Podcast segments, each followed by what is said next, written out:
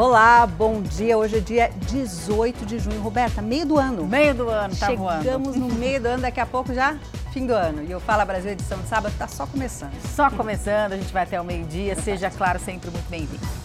Quarta morte por raiva humana é confirmada em Minas Gerais e um novo caso está sendo investigado. A Secretaria de Estado de Saúde informou que as quatro crianças morreram entre os meses de abril e maio. A última vítima tinha apenas quatro anos. No total, já são quase quatro né, casos confirmados, um em investigação e um outro foi descartado. Todos os casos são da área rural de Bertópolis, que fica a 670 quilômetros de Belo Horizonte. Algumas das vítimas foram infectadas pelo mesmo morcego.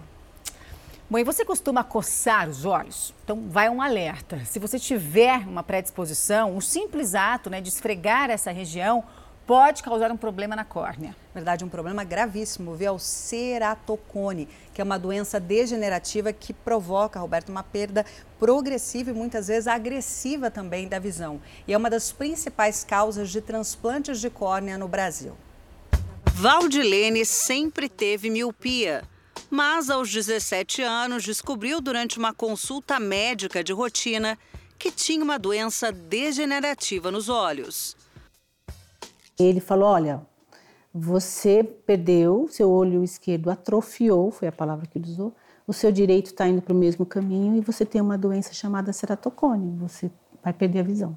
Uma imagem borrada ou distorcida. É assim a visão de quem tem ceratocone. E a evolução da doença pode levar à necessidade de transplante de córnea. Dos 23 mil transplantes realizados todo ano aqui no Brasil, aproximadamente 13 mil são de córnea. Bom, o ceratocone é uma doença degenerativa que atinge a córnea e nossos olhos, que é aquela parte que fica na frente, assim, que é transparente e que funciona como uma lente para que a gente enxergue bem, né? Essa doença, ela acaba deformando a córnea, fazendo com que ela vá ficando cada vez mais fina e mais encurvada, né? Podendo ficar com uma forma de cone, daí o nome ceratocone. Você enxergava como? Eu sabia que eu enxergava ruim, eu só não tinha noção de quão ruim era. Eu enxergava meio sem definição. Durante todo o mês de junho acontece a campanha Junho Violeta, criada pela Sociedade Brasileira de Oftalmologia para a prevenção do ceratocone. A doença acaba atingindo os dois olhos, né? Ela é bilateral, mas um costuma em geral estar mais afetado que o outro. Então, vale também o alerta para se existirem casos na família, e especialmente em parentes de primeiro grau. O ceratocone costuma aparecer entre 10 e 25 anos de idade e pode progredir até os 40 anos. A doença não tem cura, mas pode ser controlada. A primeira opção normalmente são óculos, com lentes que vão facilitar a visão de cores, contraste, visão noturna. Mas se os óculos depois não conseguirem resolver o problema pela progressão da doença, são indicadas lentes de contato especiais, umas lentes duras. Existem ainda opções para tratamento com cirurgias. Outras vezes são necessários implantes com anéis para poder aplanar e diminuir essas curvaturas e melhorar a visão, tanto do astigmatismo quanto da miopia. Mesmo que ainda seja necessário depois dessas doenças, às vezes você tem que continuar utilizando óculos ou mesmo lente. Quando a doença já está em estágio avançado, é indicado o transplante. Foi o caso da Valdilene. O primeiro que fez, o organismo dela rejeitou a córnea. O segundo foi bem sucedido. Depois, ela colocou uma lente. Aí eu fui ver que eu não enxergava nada. Quando eu coloquei a lente, que eu saí do médico e eu o impacto que eu tive foi ver árvores. As árvores eram diferentes do que eu imaginava. A árvore tinha folha, cada folha tinha um contorno e, e tinha muita árvore, cada um tinha uma, um, um nuance de cor. E eu encantava com a roupa das pessoas, as blusas, elas eram vermelhas, elas eram cor-de-rosa, os carros. Eu, é assim, é uma coisa impressionante. Você, de repente, você enxerga. Atualmente, a Val está estudando braille e trabalha como voluntária com pessoas com deficiência visual. Aprendeu a conviver com as limitações da doença. O ceratocone não é uma. Você vai ficar cega. Tem tratamento, tem solução. Não tem cura, mas dá para você levando a vida enxergando. E em Belo Horizonte, uma mulher disse que foi vítima de um golpe durante uma viagem num carro de aplicativo. É bom, ela disse que um produto químico foi jogado dentro do carro para dopar passageiros. Só que denúncias como esta estão acontecendo sim por todo o Brasil. A passageira conta que durante uma corrida, o motorista teria fechado os vidros do carro e ela começou a sentir um cheiro forte e diferente. Eu fui, aproximei o rosto da janela para poder respirar, né? Mas quando eu olhei para frente, eu já estava com a visão turva e vi que o motorista ele já estava me olhando de uma forma diferente. Estava me olhando com um olhar de maldade mesmo. Ao perceber que poderia ficar inconsciente, a passageira pediu para o motorista parar o veículo, alegando que queria ir ao banheiro, mas não foi atendida. Desesperada, ela começou a gritar por socorro e ameaçou saltar do carro. Só assim o motorista estacionou o veículo. A vítima desceu e recebeu ajuda das pessoas que passavam na hora. Denúncias como essa ganharam força nos últimos dias. Motoristas de aplicativos estariam usando uma substância dentro dos veículos capaz de fazer o passageiro desmaiar em segundos. Em São Paulo, pelo menos duas mulheres denunciaram a situação. Eu lembro que aí eu comecei a me sentir mais mal ainda e aí eu fui é, percebendo que a minha respiração já estava começando a falhar. Segundo a polícia, as vítimas devem prestar queixa para facilitar a investigação.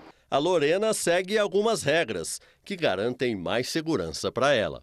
Saber com quem você está pegando, compartilhar a viagem com outra pessoa e à noite muito cuidado turista holandesa morreu atingida por uma bala perdida em Letícia, na Colômbia. Essa cidade faz fronteira com Tabatinga, que fica aqui no Brasil. A mulher estava num restaurante quando começou um tiroteio. O alvo, na verdade, era um brasileiro condenado por tráfico de drogas, que também morreu.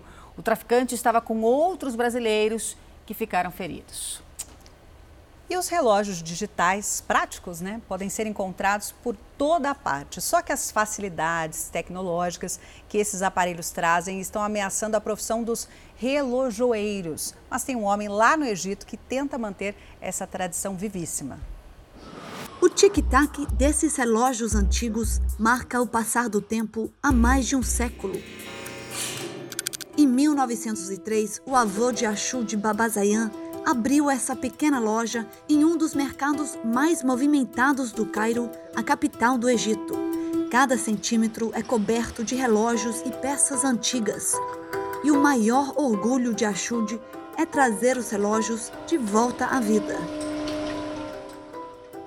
As pessoas vêm até aqui com relógios antigos que pertencem aos avós. Eu os conserto e os devolvo do jeito que eram. O relojoeiro também lamenta que a profissão esteja desaparecendo à medida em que mais e mais pessoas recorrem aos relógios digitais que possuem outra tecnologia e são muitas vezes descartáveis. Há milhares de anos encontramos incríveis maneiras para medir o passar das horas. Hoje em dia, corremos de uma tarefa para outra como se travássemos uma batalha contra o tempo mas o tic-tac contínuo de um relógio antigo nos lembra que o tempo avança em seu próprio ritmo. Dependendo do trabalho, o conserto desses relógios pode passar dos dois mil reais. Mas para os clientes da loja de Achude, é o valor sentimental da peça que deve ser levado em conta. Se você der corda nos relógios manuais pela manhã, eles vão funcionar por 24 horas, independentemente da idade que possam ter. Assim, você estabelece uma relação com ele.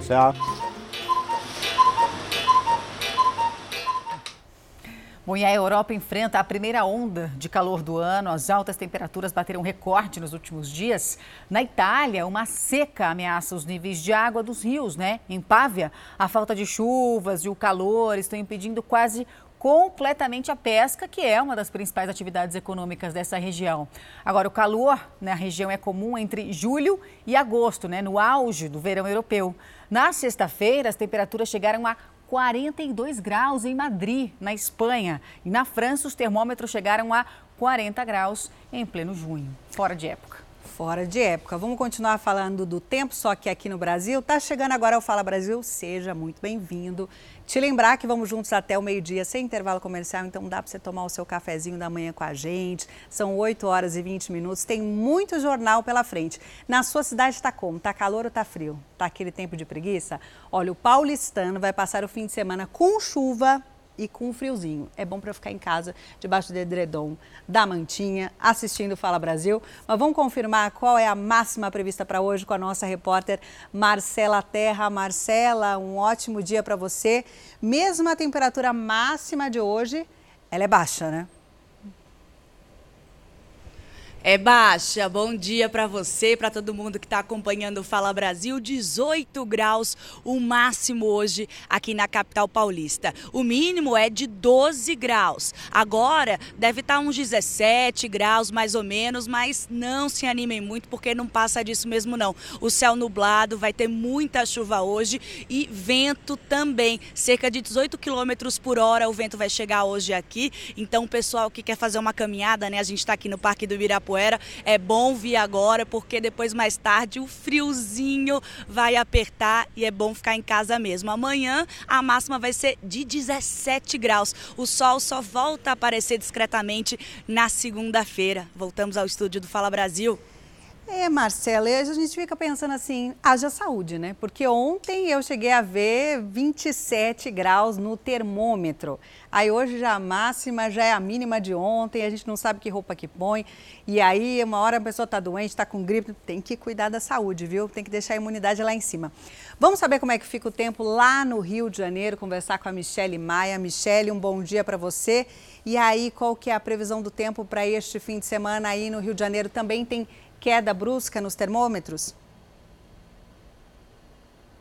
Oi, bom dia para vocês dia. e para todos. Vai ter sim, viu? Inclusive já teve até nevoeiro ao amanhecer. O dia estava lindo até agora há pouco. Só que agora o céu está cheio de nuvens, inclusive começou a chuviscar. E como a gente pode ver, a praia está vazia. A previsão é de um sábado de sol, mas as nuvens aumentam no decorrer da tarde. E a temperatura máxima prevista é de 29, 29 graus. Até aí tudo bem. Mas para o, digamos, desespero do carioca, a mínima pode chegar aos 13 graus. Isso por aqui já é motivo de tirar todos os casacos do armário e ainda acrescentar o cachecol, gorro e até luva se tiver. Para amanhã, domingo, os termômetros marcam mínima de 17 graus e não passa dos 22 ao longo do dia. E mais, o tempo também pode ficar chuvoso. Aqui por enquanto, nada de turista, nada de carioca, nada de surfista, só mesmo pescador aproveitando o mar calminho para poder pescar.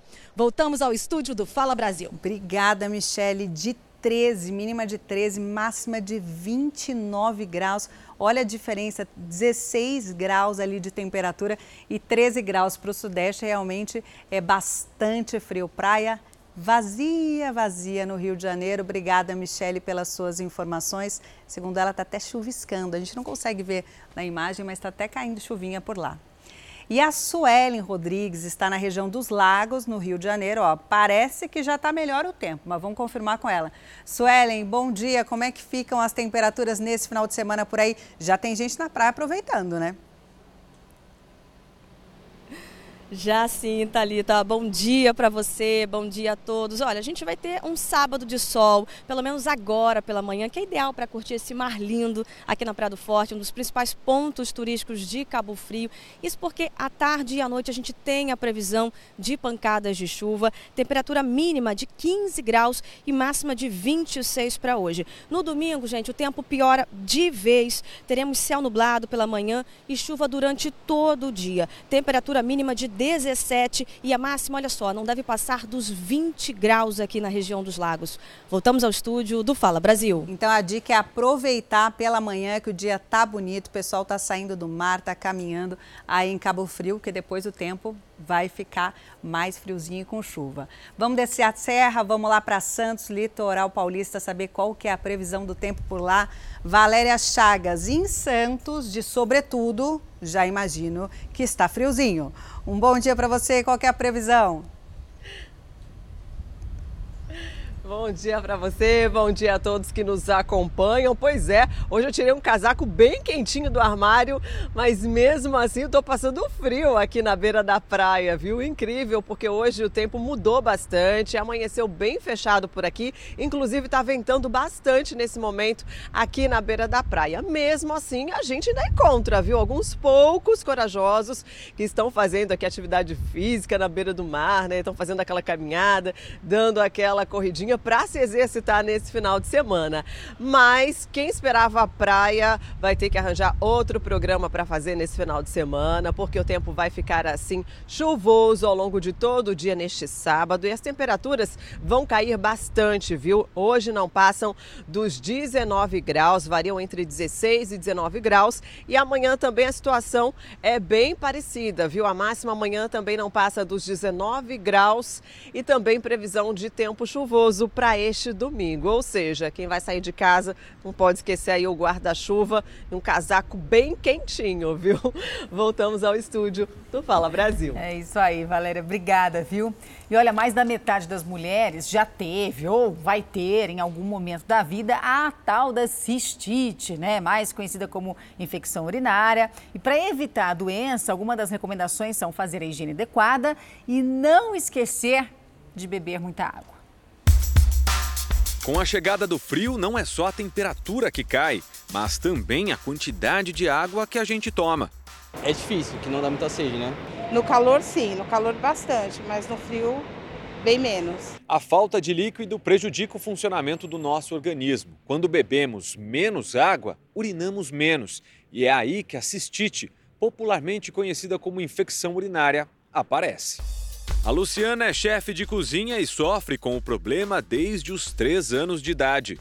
Simplesmente eu, ah, eu levanto de manhã, já na hora que eu tenho a vontade de urinar, já me dá ardência. E aí começam os sintomas, né? É, é, toda hora com vontade de urinar, urinando pouco, é, ardendo bastante.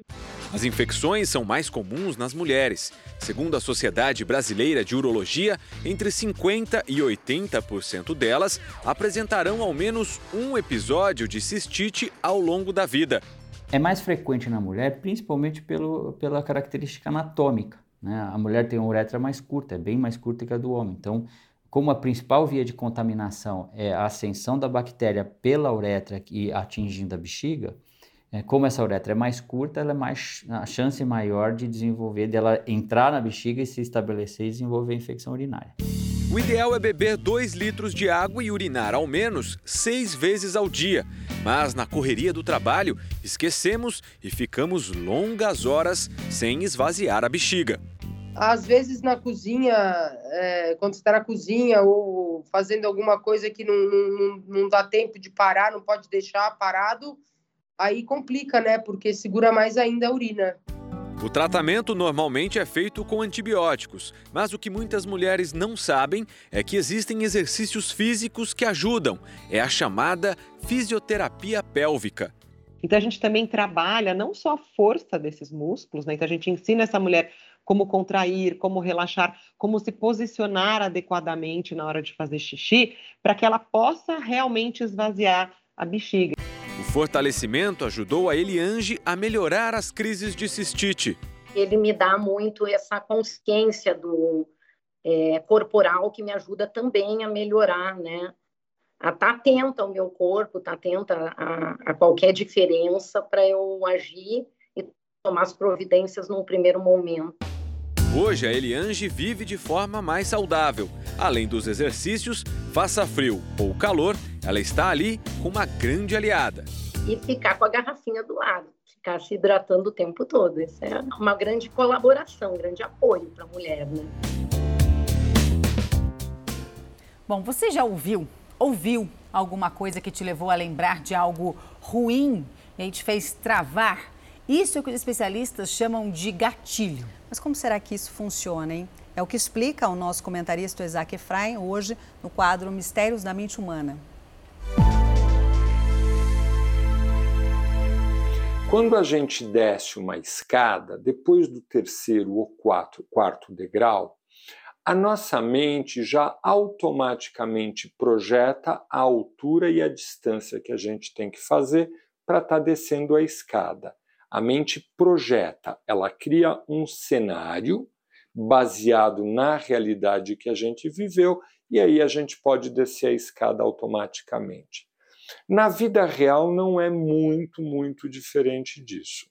A gente vive muito, muito montado nas nossas expectativas, de uma forma bastante automática, totalmente inconsciente, sem perceber. E essa imagem que eu alimento dentro da minha cabeça, de um jeito inconsciente e automático, eu estou esperando por ela, eu estou querendo ela, eu estou vivendo ela, mesmo sem ela ter acontecido. Dependendo da intensidade do desejo que eu tenho que essa imagem se transforme em realidade, eu entro em contato com a famosa frustração quando o fato não acontece. Quando a realidade não corresponde ao meu planejamento e ao meu desejo. Quando a realidade corresponde ao meu desejo, eu fico num padrão de estabilidade. Eu me sinto confortável, eu me sinto seguro e vou alimentando a ilusão que, no fundo, no fundo, eu sei tudo o que vai acontecer e que eu estou num ambiente seguro. Todos nós vivemos assim num certo, num certo nível. Quando a gente entra em contato com a frustração e com a decepção, isso se quebra eu acordo para enxergar a realidade que o mundo real não está correspondendo ao meu desejo. E eu entro em contato com uma dor. E eu entro em contato com uma sensação grande de insegurança na direta proporção que era a minha intensidade do desejo que isso acontecesse, consciente ou inconscientemente, percebendo ou sem perceber, com coisas grandiosas, como receber um aumento, ou com coisas pequenas, como coisas do dia a dia. O gatilho é a frustração e a decepção que eu tenho com o meu desejo não acontecendo conforme aquilo que eu já esperava dentro de mim. E aí vem o desequilíbrio emocional. O desequilíbrio emocional, o gatilho vem desse tipo de movimento mental. Bom, e agora, hein? Vamos viajar mais um pouquinho? Chegou a hora da gente conferir como é que ficam os termômetros em outros locais do Brasil. A gente vai para Itacaré, no litoral baiano, com a Tainã Nicassi, né, Tainã? Bom dia para você. Imagem linda, esse mar gostoso aí atrás de você. Vai dar sol, já deu, né? Mas vai ter calor aí ou o friozinho também chegou por aí em Itacaré? Já deu sol por aqui, Roberta. Bom dia para você, bom dia também para todo mundo que acompanha a gente aqui no Fala Brasil. Olha, esse sabadão de feriado prolongado começou assim, ó, com esse sol lindo, firme forte aparecendo pra gente aqui em Itacaré, no nosso pedacinho do paraíso do sul da Bahia. E olha, a previsão é que ele continue assim, viu? Predominante, tempo firme durante todo o final de semana. Hoje, nesse sábado aqui, tem previsão também de uma certa nebulosidade, de um aumento de nuvens, mas só ali no finalzinho da tarde. Mas olha, não tem previsão nenhuma de chuva. Mas apesar desse solzão, como você falou, né, a temperatura por aqui não fica tão alta como a gente já está acostumado. A temperatura máxima por aqui hoje, por exemplo, ó, não vai passar dos 27 graus e a mínima pode chegar aí aos 17. Amanhã o tempo também fica bem parecido com hoje, tem previsão de sol forte, mas também aumento da nebulosidade. Mas olha, a temperatura sobe um pouquinho. Amanhã a máxima pode chegar aos 28 graus e a mínima aos 17. Vou pedir para o nosso cinegrafista Larry Brandão mostrar um pouquinho aqui também desse local lindo onde nós estamos, né? Nós estamos aqui na Praia da Concha, que é uma das praias mais procuradas pelos turistas e eu não preciso nem explicar o motivo, porque a imagem já fala por si só, não é mesmo? E olha só, nesse feriado prolongado por aqui, a ocupação hoteleira já passou dos 90%. Então, a expectativa é que daqui a pouquinho, mais tarde, essa praia já esteja lotada. Voltamos ao estúdio do Fala Brasil. Praia lindíssima, é verdade. O pessoal está dormindo um pouquinho ainda, viu, Tainá? Obrigada, viu, pelas informações. E será que Salvador está parecido? A gente conversa com a Tarsila Alvarindo agora ao vivo, né? Tarsila, bom dia para você. Como é que as temperaturas vão ficar aí nesse sábado de feriado? Olá, bom dia, Roberta. Temperatura ótima, vai da praia sim, para quem gosta e não abre mão, já pode se preparar, já pode sair de casa. Que olha só para isso aqui. A gente está agora do alto do Monte Serra, que fica aqui na Cidade Baixa. Olha só, a Baía de Todos os Santos. Já tem inclusive o pessoal fazendo treinamento ali na praia. Nosso cinegrafista vai mostrar para vocês agora as barracas já montadas para receber aí os banhistas que vão vir à praia logo mais. E para amanhã a temperatura deve mudar um pouco. Há chances aí de 70% de chuva para o domingo a qualquer hora do dia. Temperatura mínima de 22, máxima de 28 graus. E hoje já está quente por aqui, viu? Olha só, olha esse sol aqui já no meu rosto. Assim que acabar o plantão já dá para aproveitar um pouquinho também, porque o dia está pedindo, o dia está lindo aqui em Salvador. Eu volto com vocês no estúdio do Fala Brasil. Ah, faz muito bem, viu, Tarsila? A gente vai debaixo do, para debaixo do cobertor e você vai para a praia. Muita diferença. Obrigada, viu? E agora a gente vai ver como é que fica o tempo em Goiânia. Quem tem as informações ao vivo para a gente é a Ariane Cândido, né, Ariane? Bom dia para você. Solzão por aí, né? Bom dia, Roberta. Solzão, mas aqui tá um vento frio, viu? Que eu vou te falar. Amanhã tá bem fria. É bem típico essa época do ano aqui nessa região central do país, né? Começa as manhãs bem frias, depois fica aquele calorão e aí volta a esfriar durante a noite. E a gente está no Parque Vaca Brava, um lugar muito frequentado pelos goianienses para fazer aquela caminhada, praticar um exercício físico, né? Um lugar bonito aí, como vocês podem ver na imagem. A máxima temperatura para hoje aqui é de 31 graus e a mínima de 15 graus. A umidade do ar é que está bem baixinha, pode chegar a 26% e no domingo a gente tem aí a possibilidade né, de chegar até 21% de umidade do ar. A temperatura pode é, é, mínima é de 15, 15 graus e a máxima de 32 graus. Vai ficar um pouquinho mais calor amanhã no domingão. Então é bom aí o pessoal se hidratar bastante, né? Porque vai ficar mais calor e menos umidade do ar. Voltamos aos estúdios do Fala Brasil. Verdade, Irene, boa dica, viu? Muito obrigada. Agora a gente vai até Curitiba, no Paraná. Por lá deve estar friozinho sim. Bruna Frener, bom dia para você já de cachecol, sobretudo. Como é, quanto tá a temperatura aí? Conta pra gente. Oi, oi, bom dia. Sabe que esse cachecol eu comprei ontem, viu? Porque eu vi que o fim de semana é de temperaturas mais baixas, né? Mínima de 10 graus, máxima de 18. Gente, olha, não se enganem com esse solzinho aí que o Eric tá mostrando pra gente agora, porque tá gelado aqui na capital, viu? É aquele friozinho que dá vontade de ficar em casa, mas quando não chove, né, Roberta? As pessoas aí ficam com um pouquinho mais de vontade de sair de casa, aproveitar o sábado, aproveitar o domingo. A expectativa, a previsão é de que amanhã, domingo, possa dar uma garoa, mas sem aquele temporal, né? Já dá para aproveitar bastante. Temperatura então mínima de 10, máxima de 18 graus. Eu vou continuar aqui no com meu cachecol porque eu tô com um pouco de frio, viu, Roberta? Foi, uma, uma boa compra, Isso que viu, eu ia falar, Bruna? foi uma Bonito. boa, uma bela compra. E quentinho. Quentinho. Você viu como tá chique? A Bruna comprou um cachecol para entrar aqui no Fala Brasil e tá Chiquérrima. elegante. Daqui a pouco a gente volta a viajar pelo Brasil.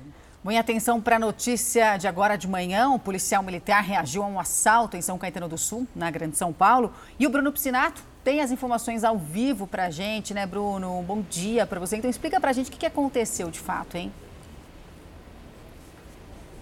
Bom dia, Roberta. Vamos lá. Acabou de acontecer, como você disse, né? Eu estou na Avenida Goiás, principal avenida aqui da cidade de São Caetano do Sul, e a gente vai mostrar, tá tudo isolado aqui no local. O policial militar de folga, ele estava naquela moto preta.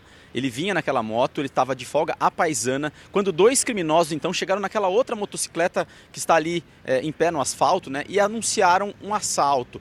Os dois estavam armados. O policial militar de folga reagiu rapidamente e efetuou vários disparos. A gente tem a imagem aqui nossa equipe contou, né? São muitas cápsulas que estão aqui no local. Nós contamos 11 tiros.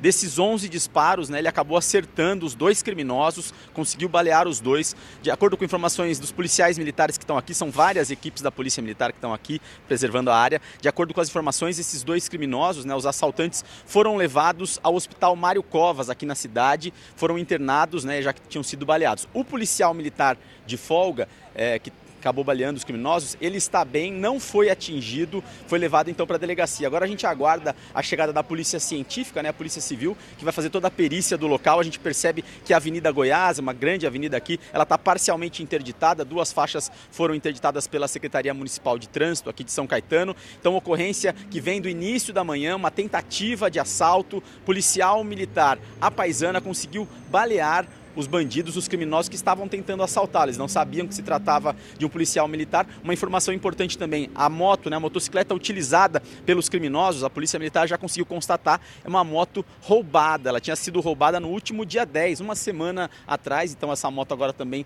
recuperada e os dois criminosos foram levados para o hospital em estado grave. Voltamos ao estúdio do Fala Brasil.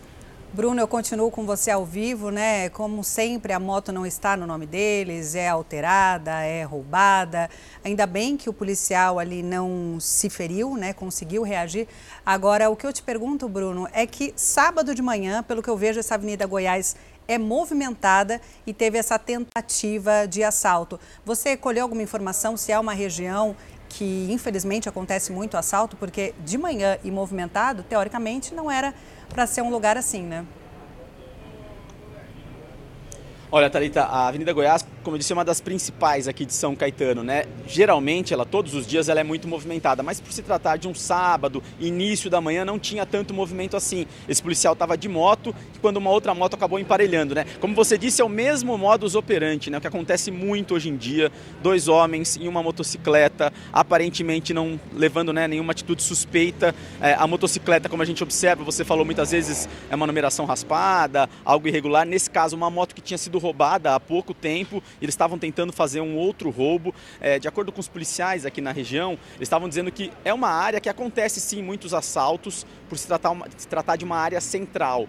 É, mas o que chamou a atenção realmente foi pelo horário, né? Sábado, bem de manhãzinha, tentaram surpreender, levar essa motocicleta. Os criminosos só não esperavam que se tratava de um policial militar é, a paisana que reagiu, né? Ele estava armado, não estava na função, não estava trabalhando, mas estava armado e reagiu e acabou baleando esses dois criminosos. O número de assaltos, a gente sabe, vem crescendo muito ultimamente e geralmente nesse modus operandi, né? Uma moto com duas pessoas em cima, aparentemente né, não, não demonstram ser perigosos, mas chegam ao lado ali de pessoas que estão a pé muitas vezes ou em outras motocicletas para fazer roubos. Nesse caso aqui de São Caetano, graças a esse policial militar que reagiu, né, estando na função, mesmo estando de folga, conseguiu é, impedir que esse roubo acontecesse, conseguiu parar esses dois criminosos que foram levados para o hospital então. Obrigada, Bruno Piscinato, pelas suas informações ao vivo. Nos Estados Unidos, um ex-piloto de corrida atropelou e matou uma mulher. O ex-piloto Clint Boyer atingiu uma mulher de 47 anos na estrada. Segundo a polícia, ele mesmo ligou para informar do atropelamento, mas infelizmente ela não sobreviveu. E agora um exame atestou que o piloto não consumiu bebida alcoólica e a polícia acredita que sim, a vítima estava sob influência de drogas. Bom, e a Petrobras anunciou um novo aumento, viu, nos preços do diesel e da gasolina para as refinarias. A gente fica se perguntando, conversa sempre, a gente não sabe onde vai parar. É o terceiro reajuste da gasolina esse ano e o quinto no preço do diesel. Com a notícia de mais um aumento no preço do combustível, a vontade de quem depende do carro é uma só. Se pudesse, eu trocaria o carro pela bicicleta. 350 reais por semana de, de combustível, não dá. E aumentando agora deve ir lá para 400. A partir de hoje, o preço médio de venda de gasolina da Petrobras para as distribuidoras vai passar de R$ 3,86 o litro para R$ 4,06, uma alta de 5,18%. Já o diesel teve reajuste maior, de 14,26%. O litro vai subir de R$ 4,91 para R$ 5,61. Os sucessivos aumentos impactam o preço final na bomba, uma tendência mundial de aumento que não surpreende quem depende do carro para trabalhar.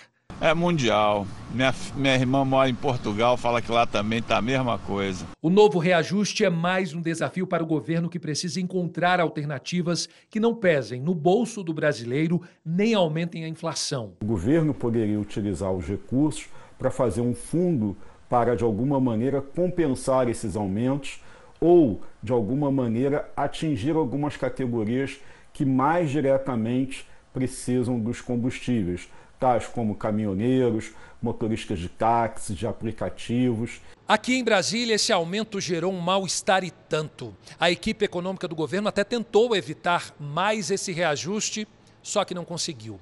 Agora será lançada uma ofensiva para que o atual presidente da Petrobras renuncie ao cargo. Um nome foi indicado há um mês, mas enfrenta questões burocráticas dentro da própria estatal. O presidente Bolsonaro estava no Rio Grande do Norte para lançar um projeto que amplia o acesso à internet e entrega títulos de propriedade de terras. Em entrevista a uma rádio, ele falou em criar uma comissão parlamentar de inquérito, uma CPI, para investigar a gestão da empresa. O presidente da Petrobras, seus diretores, seu conselho traíram o povo brasileiro. O lucro da Petrobras é uma coisa que ninguém consegue entender. Algo estúpido ela lucra seis vezes mais que a média das petrolíferas de todo o mundo. A Petrobras, para você ter uma ideia, só no primeiro trimestre desse ano lucrou 44 bilhões de reais. Então, eu conversei agora há pouco, há poucos minutos, o Arthur Lira, está nesse momento reunindo com líderes partidários e a ideia nossa é propor uma CPI para investigarmos o presidente da Petrobras, os seus diretores e também o Conselho Administrativo e Fiscal. Porque nós queremos saber se tem algo errado né, nessa conduta deles. O presidente da Câmara, Arthur Lira, também elevou o tom. O reajuste vem em um momento em que o Congresso e o governo atuam para aprovar projetos que limitam a cobrança de impostos sobre os combustíveis. Inclusive, o presidente já articula convocar lideranças do Congresso para tratar sobre o tema. Lira escreveu o seguinte: o presidente da Petrobras tem que renunciar imediatamente. Ele só representa a si mesmo e o que faz deixará um legado de destruição para a empresa, para o país e para o povo. O presidente do Senado, Rodrigo Pacheco, também criticou o novo aumento e voltou a defender a criação de uma conta de estabilização para amenizar o impacto dos constantes aumentos nos preços dos combustíveis. Pois é, está exorbitante, ninguém aguenta, né? E o aumento dos combustíveis já começa a valer hoje, foi anunciado ontem, começa a valer hoje. E São Paulo tem a gasolina mais cara da região sudeste. O nosso repórter, o Douglas Dias, está em um posto de combustíveis e tem as informações para a gente. Douglas, um bom dia. Esse posto de combustível que você está é aonde? E qual que é o valor da gasolina por aí? Bom dia para você, para todo mundo que nos acompanha. Pois é, ó, quem fez um orçamento aí para viajar de carro durante feriado prolongado vai ter que colocar mais dinheiro porque a volta vai ficar mais cara. Nós estamos num posto aqui na zona oeste de São Paulo e o preço da gasolina o litro está R$ 6,69 centavos. Nós demos uma volta e vimos que esse preço ainda não é dos piores aqui na capital paulista. A gente sabe que varia muito aí de bairro para bairro, região para região. Como vocês viram aí na reportagem, a gasolina sobe 5,18% e o diesel sobe um pouco mais aí, o reajuste de 14,26%. É, esse combustível, né, ele chega é, na distribuidora, por exemplo, o litro da gasolina 3,86 e do diesel 5,61. Agora a gente sabe que o preço final aqui na, na bomba, no posto de combustível, depende é, de impostos, tem os impostos, tem a margem de lucro da distribuidora, a margem de lucro do próprio posto de combustível, então é, isso chega bem mais caro para o consumidor. Alternativa, difícil de pensar. Se a gente pega o carro, pega o veículo, sai rodando aí para procurar um preço mais caro, é o tal famoso, o molho acaba saindo mais caro que o peixe, né? Você gasta combustível procurando o preço mais barato. Talvez a alternativa aí é uma boa comunicação, as pessoas aproveitando os grupos de mensagens aí, dá um alô, quem é do bairro, ó, encontrei a gasolina mais barata aqui, a gasolina está mais barata ali, porque não tem muito o que fazer. E a gente vê muita gente abrindo mão do carro, se não vendendo o próprio veículo, deixando ele mais tempo na garagem e usando o transporte é, coletivo, saindo mais a pé, há uma alternativa aí para tentar economizar, porque olha, tá caro, todo mundo que para aqui abastece sai reclamando bastante. Voltamos Mas... ao estúdio do Fala Brasil. É assim mesmo, né, Douglas? A gente chega com medo já no posto, olhando quanto que tá, e é um ciclo, né? E o motorista de aplicativo também gasta mais, coloca mais, o taxista também, e assim vai. Obrigada, Douglas, pelas suas informações. 6,69 assusta, mas realmente, para o padrão do que a gente tem visto nos postos de São Paulo, tá um preço ok. E como será que está o preço lá em Porto Alegre? O Tiago Zaredini tem as informações ao vivo para a gente. Tiago, bom dia para você. O preço novo dos combustíveis já foi passado para os postos por aí? Já sim, Thalita. Bom dia para você, para quem acompanha o Fala Brasil, pelo menos na maioria deles. Nesse aqui na Zona Sul de Porto Alegre, a, o litro da gasolina comum está saindo a R$ 7,19. É 30 centavos mais caro. Aqui, por exemplo, eles ainda tentam não assustar muito a clientela e estão dando desconto para quem fizer o pagamento através do aplicativo da rede de postos. E aí o litro da gasolina comum sai a R$ 6,83. Ainda assim é bem caro, era o valor que estava sendo cobrado cheio até ontem. Já o diesel subiu 60 centavos de ontem para hoje e está custando nesse posto R$ 7,39. O reajuste é de 9%, é um repasse menor do que está sendo cobrado nas refinarias, que é em torno de 14%. Isso indica que o preço pode subir ainda mais e chegar aos R$ 7,83 aqui na capital gaúcha. Os donos de postos dizem estar fazendo tudo o que podem para não prejudicar tanto o motorista. O resultado desse aumento a gente está vendo aí na imagem, postos praticamente vazios nessa manhã de sábado. Chegar... Voltamos ao estúdio do Fala Brasil. Previsão ali que o Thiago falou chegar a quase R$ 8,00, 7,89.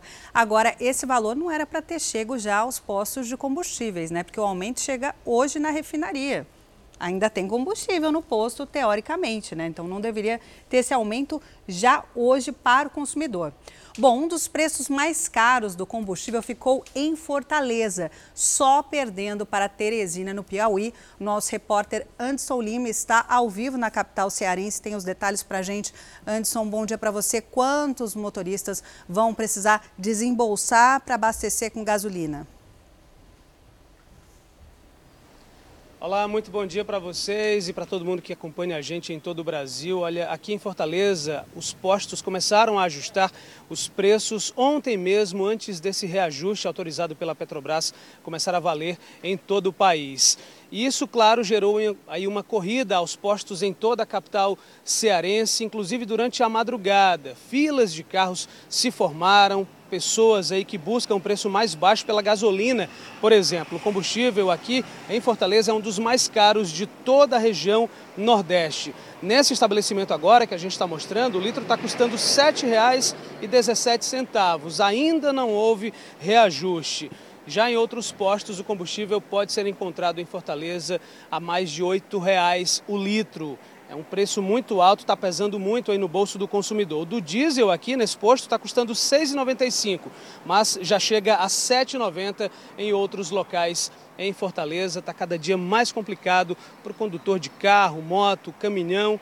Tá difícil por aqui, viu? Voltamos ao estúdio do Fala Brasil. Tá super difícil. E por isso que a gente vê esse posto cheio, ó. Tem quatro filas de carro, tem fila ali para trás, porque esse posto que o Anderson tá, tá 7 e 19, sendo que o litro da gasolina lá em Fortaleza tá 7,99. Ó a fila, uma diferença de 80 centavos por litro. Porque esse posto está sendo honesto, ainda tem combustível no posto se acaba esse combustível para o novo que chegar, aí sim ter o reajuste. Obrigada, Anderson, pelas suas informações. E agora vamos saber como é que ficam os preços lá em Manaus com a nossa repórter a Natália Teodoro. Natália, um bom dia para você no posto que você está. A gasolina já aumentou? Oi, Thalita, bom dia para você e para todo mundo. Por aqui ainda não. A gente sabe que o reajuste passa a valer a partir de hoje, mas impacta primeiro nas distribuidoras, antes de chegar para o consumidor final.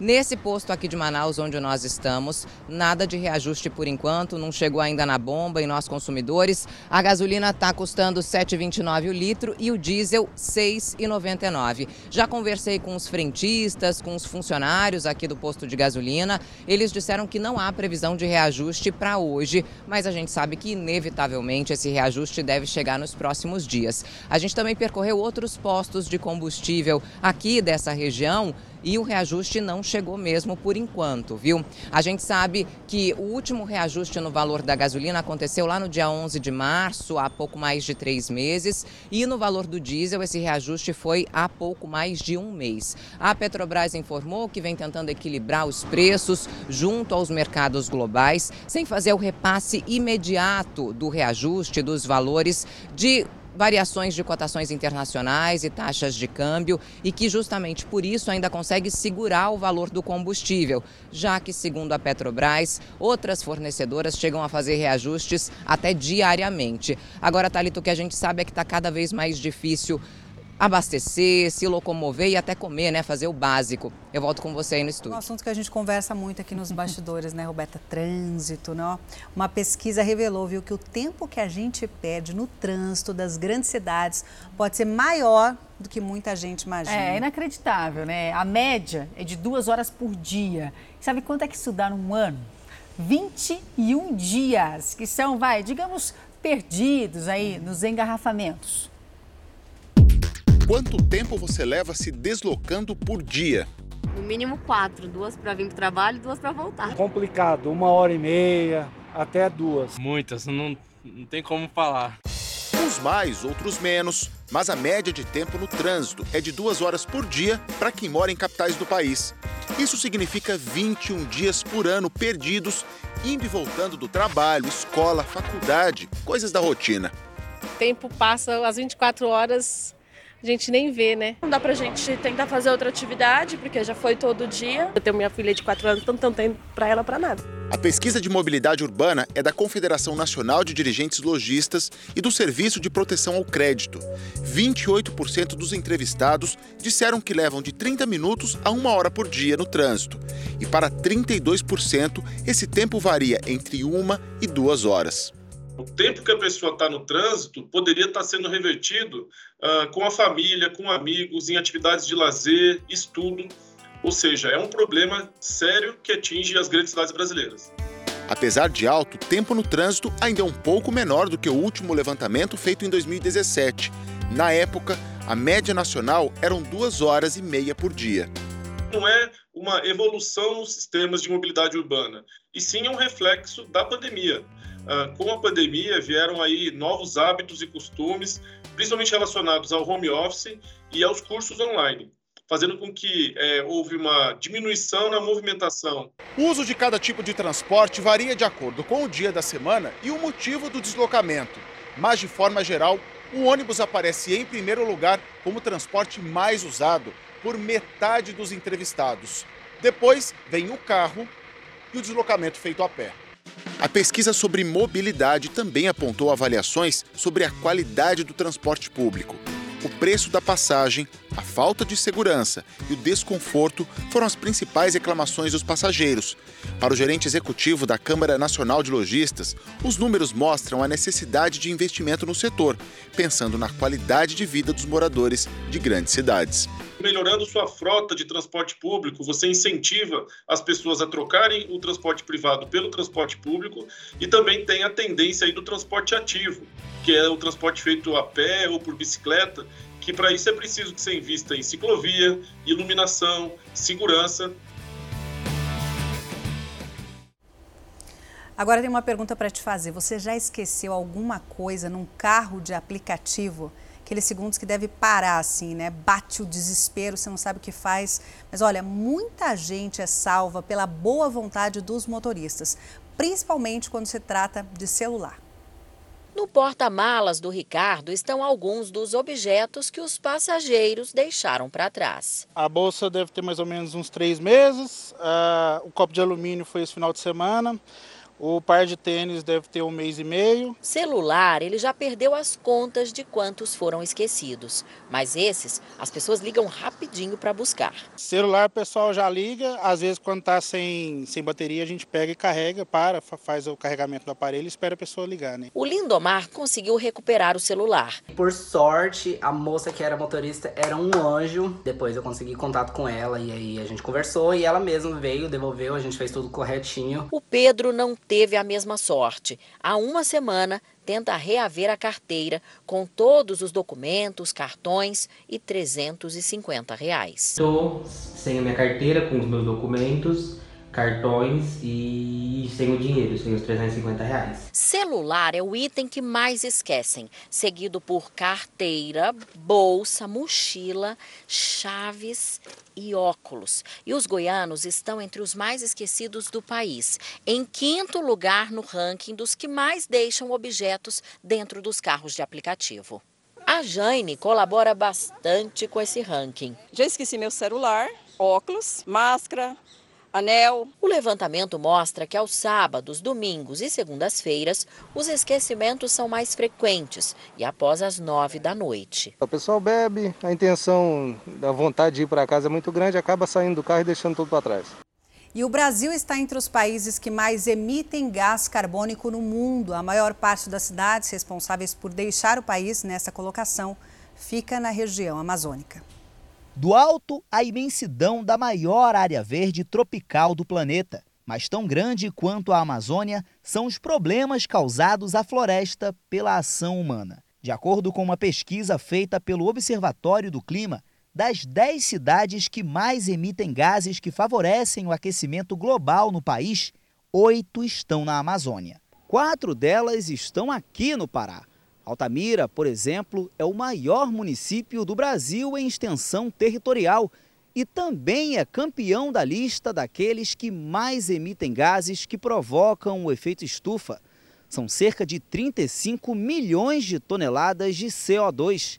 São Félix do Xingu vem logo atrás, com quase 29 milhões de toneladas. Segundo o coordenador do estudo, dois fatores estão por trás da grande quantidade de emissão dos gases. O primeiro é o desmatamento, que é a principal fonte de emissões do Brasil e que predomina na Amazônia. E a outra é a pecuária extensiva, que gera muitas emissões de metano por conta dos próprios animais. São Paulo aparece em quinto lugar e Rio de Janeiro em oitavo. No cenário de hoje, o Brasil só perde para a China, Estados Unidos, Rússia e Índia no ranking de maiores emissores de gases que provocam o efeito estufa. Para reverter essa situação, o coordenador aponta que é necessário acabar com o desmatamento e desenvolver uma agricultura de baixo carbono, que combina plantações com florestas e animais no mesmo espaço. E há mais ainda o que fazer. Precisamos acabar com o consumo de combustíveis fósseis, especialmente no caso dos transportes, e tratar melhor nossos resíduos, reduzir e tratar melhor os nossos resíduos, de forma que o Brasil possa reduzir rapidamente, pelo menos pela metade, as suas emissões de gases de efeito estufa, e assim deixar de figurar entre o quinto, como o quinto maior emissor e se transformar num exemplo de uma economia de baixo carbono.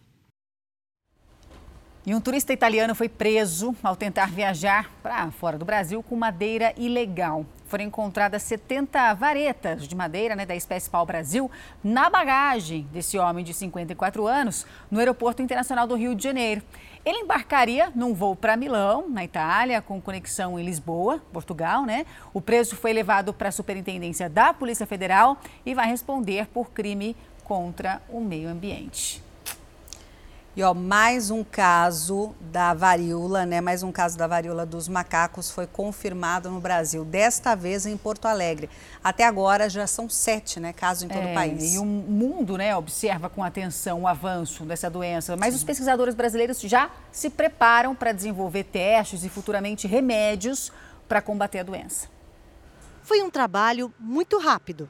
Assim que se confirmou o primeiro caso de varíola do macaco no Brasil, os pesquisadores do Instituto de Medicina Tropical de São Paulo, da USP, levaram só 18 horas para conseguir sequenciar o genoma do vírus. Na prática, isso significa conhecer as características dele. Que a gente precisa para responder qualquer epidemia, você ter essa capacidade de fazer esse tipo de técnica. Depois, foi a vez dos pesquisadores do Laboratório de Virologia do mesmo instituto isolarem e multiplicarem o vírus. Os laboratórios precisam de muitas cópias para conseguir confirmar o resultado dos exames que detectam a doença.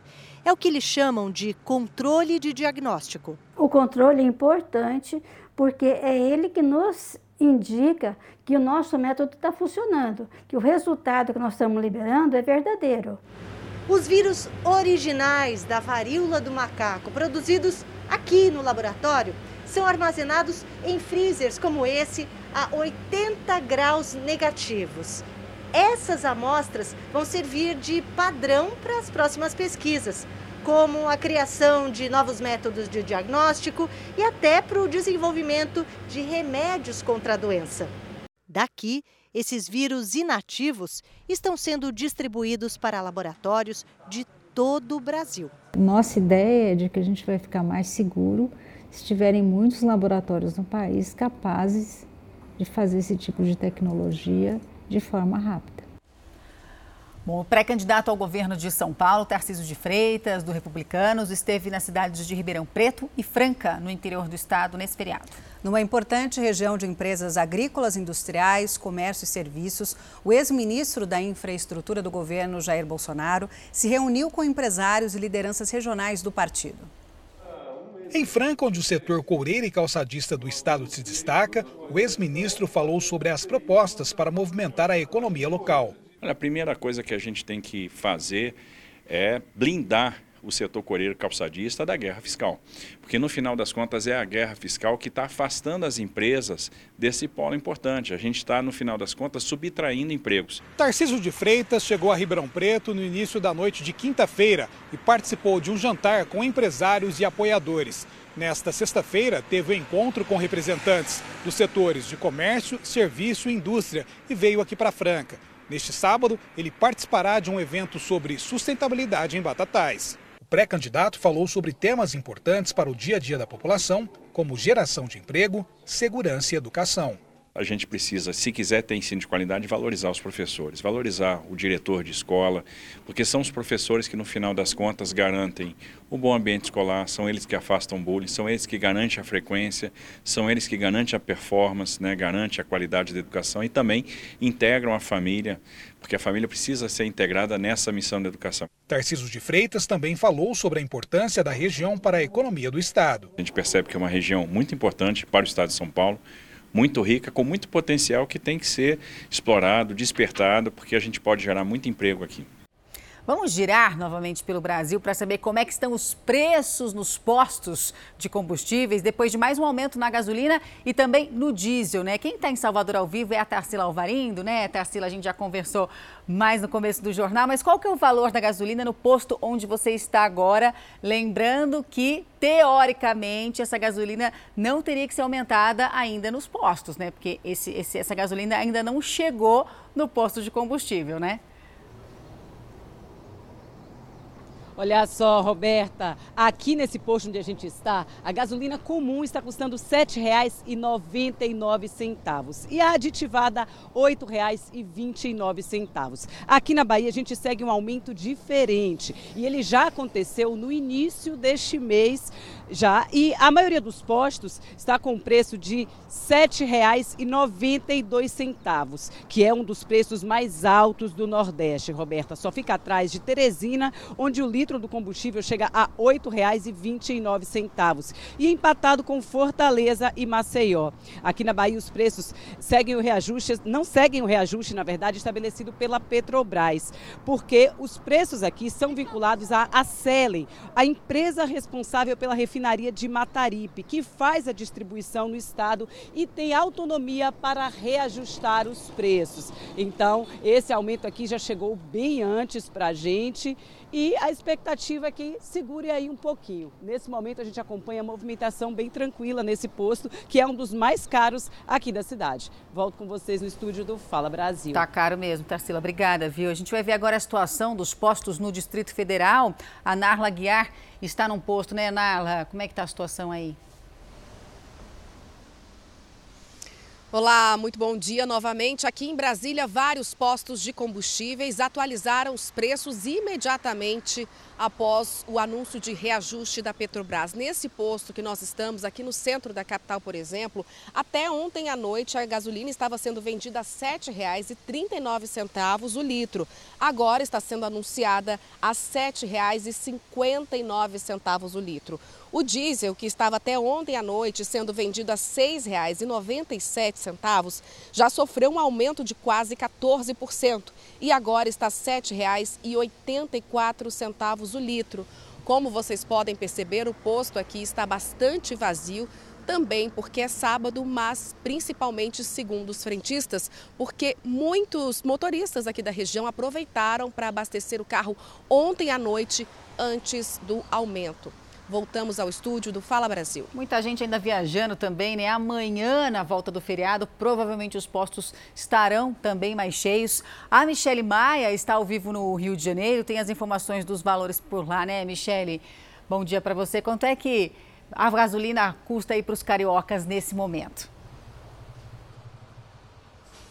Oi, Roberta. Pois é, nesse momento, nesse posto aqui do Rio de Janeiro, a gasolina comum já está custando R$ 7,99, ou seja, 10 centavos mais cara do que ontem. Hoje o movimento por aqui está bem mais tranquilo, justamente porque muitas pessoas já aproveitaram para abastecer ontem e garantir o valor mais baixo. Mas, no geral, o consumidor vai sentir pelo menos uma diferença de 15 centavos em média no preço da gasolina. Já o diesel teve um aumento ainda maior. Ontem o preço era de R$ 6,99. Hoje, como a gente está vendo aí, já está custando R$ 7,89 para o consumidor, uma diferença de 90 centavos. Foram aí 99 dias de um respiro sem aumento, mas hoje o cenário é esse, um é, agora por aqui, olha, a gente já sente aquela dorzinha no bolso e o consumidor que chega aqui para abastecer já leva aquele susto. Voltamos ao estúdio do Fala Brasil. É isso, Michelle, a gente já está sentindo essa dorzinha faz tempo e Já o faz susto tempo. faz tempo. Mas a gente volta a afirmar, né? Não é. dá tempo ainda de ter aumento nos postos, porque chegou, o aumento ainda está na distribuidora, né? Então não dá tempo de chegar ainda. Isso vai ser refletido provavelmente aí nos próximos dias, à medida em que os combustíveis forem acabando nos postos e eles fizerem pedido de né, a compra de novos, aí sim vem com o preço reajustado já. Então tem alguns postos já aproveitando essa onda e agindo de má fé e já fazendo reajuste de forma antecipada. Exatamente. Igual a gente mostrou lá em Fortaleza, estava fila. Por quê? Porque o preço estava mantido desde Exato. ontem. É como a Roberta disse, está na distribuidora, na refinaria. Ainda não chegou na bomba. Não deveria ter chego, pelo menos, né? Não tem o valor como. novo na bomba de combustível. E pela lei da inclusão, crianças com necessidades especiais têm direito a tutores nas escolas públicas. Mas, né, sempre tem um mas. Em São Paulo, alguns pais reclamam da falta destes profissionais para acompanhar os filhos. E quando tem, nem sempre são é, profissionais qualificados né, para exercer a função. Aos cinco anos, o Davi, assim como muitas crianças, gosta de brincar e fazer bagunça. Mas para ele, tudo tem um grau a mais de dificuldade. Ficava internado, pode de pneumonia, essas coisas. Aí a traqueia dele fechou. Desde 2020, Maiara trava uma luta para conseguir que o Davi tenha uma acompanhante terapêutica em sala de aula. Você falou que já entrou em contato, tentou entrar em contato com o prefeito? Sim, eu entrei em contato com ele pelo Instagram, né? Aí ele falou que mandaria uma estagiária para a escola em março. E até agora não mandou. Todas as crianças que têm é, traqueostomia têm o direito de ter, né? O Davi está se preparando para ir para a escola e na maioria das vezes é assim.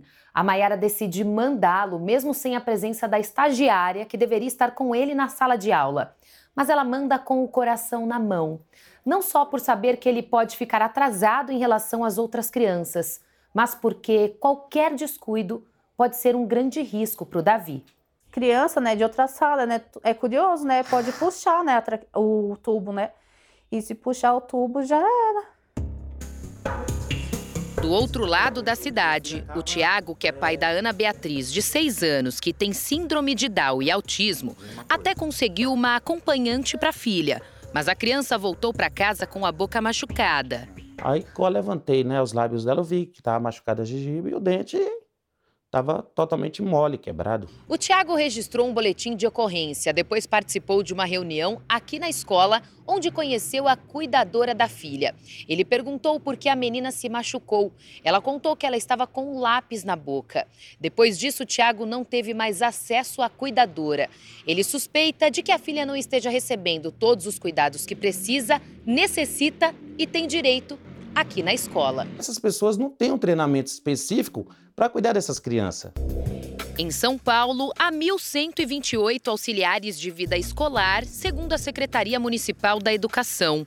Ele pode ser um psicólogo, um pedagogo ou mesmo alguém que estudou para a função de acompanhante terapêutico. Então, essa função precisa ser mais qualificada. Então, se esse pai percebe que não está sendo, ele pode sim pedir para que seja trocado. Marcelo é especialista jurídico e diz que a lei garante que a pessoa tenha esse auxílio em sala de aula. Desde que haja um pedido expresso e haja um laudo justificador, é obrigação da escola. E a escola não pode cobrar, se for uma escola privada, ela não pode cobrar um valor maior da mensalidade.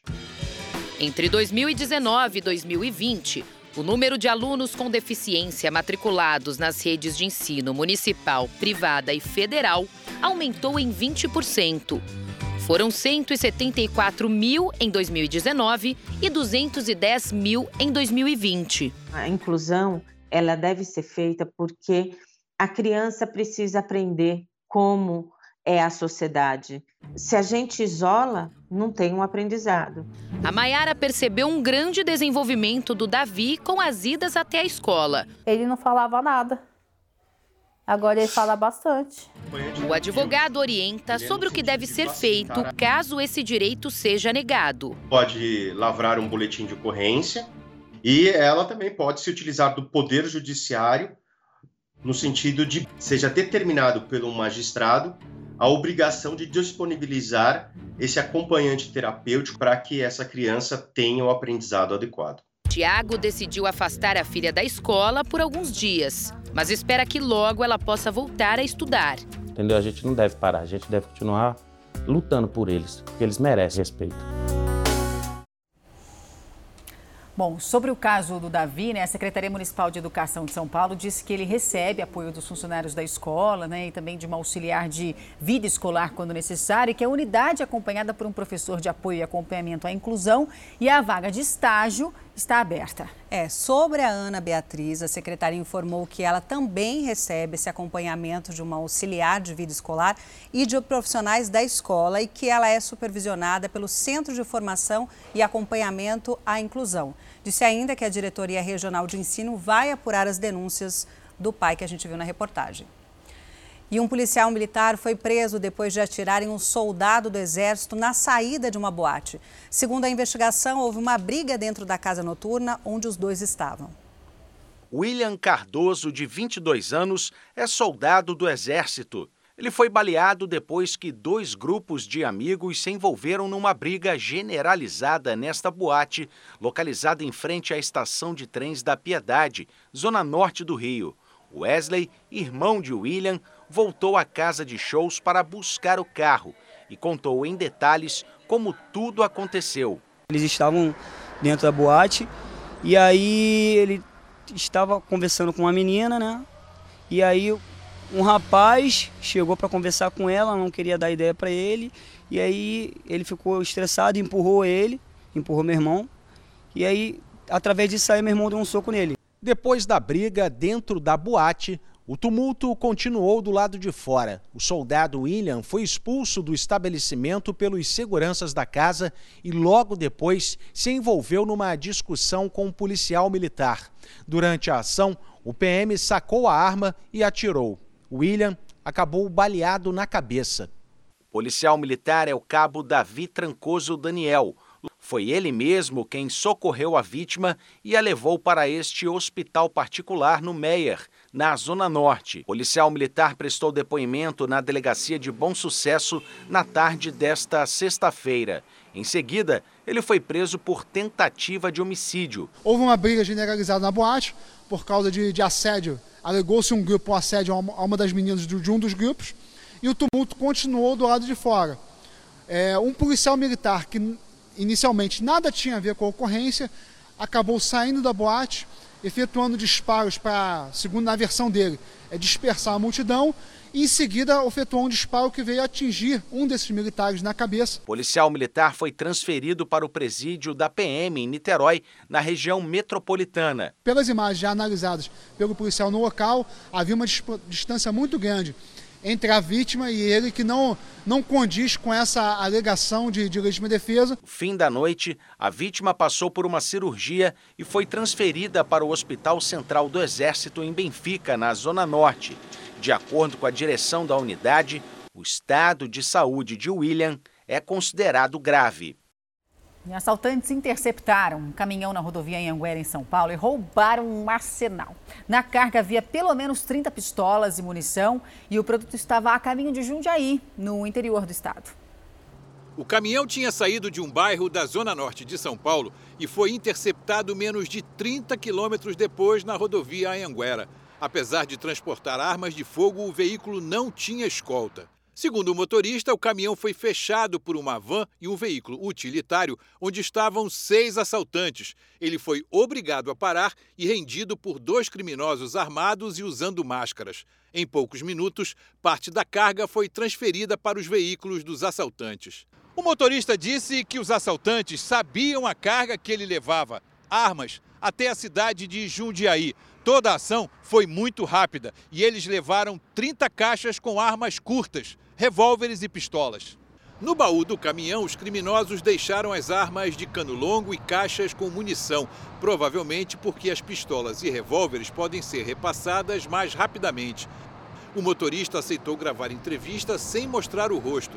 Foi o primeiro assalto que ele sofreu em 22 anos de profissão. Ladrões, você sabe como é que é, né? Só jogaram a van e me pararam. Você tinha passado por isso? Nunca na minha vida. A polícia foi acionada, mas os assaltantes já tinham fugido. Como eles levaram a chave do caminhão, o veículo teve que ser rebocado.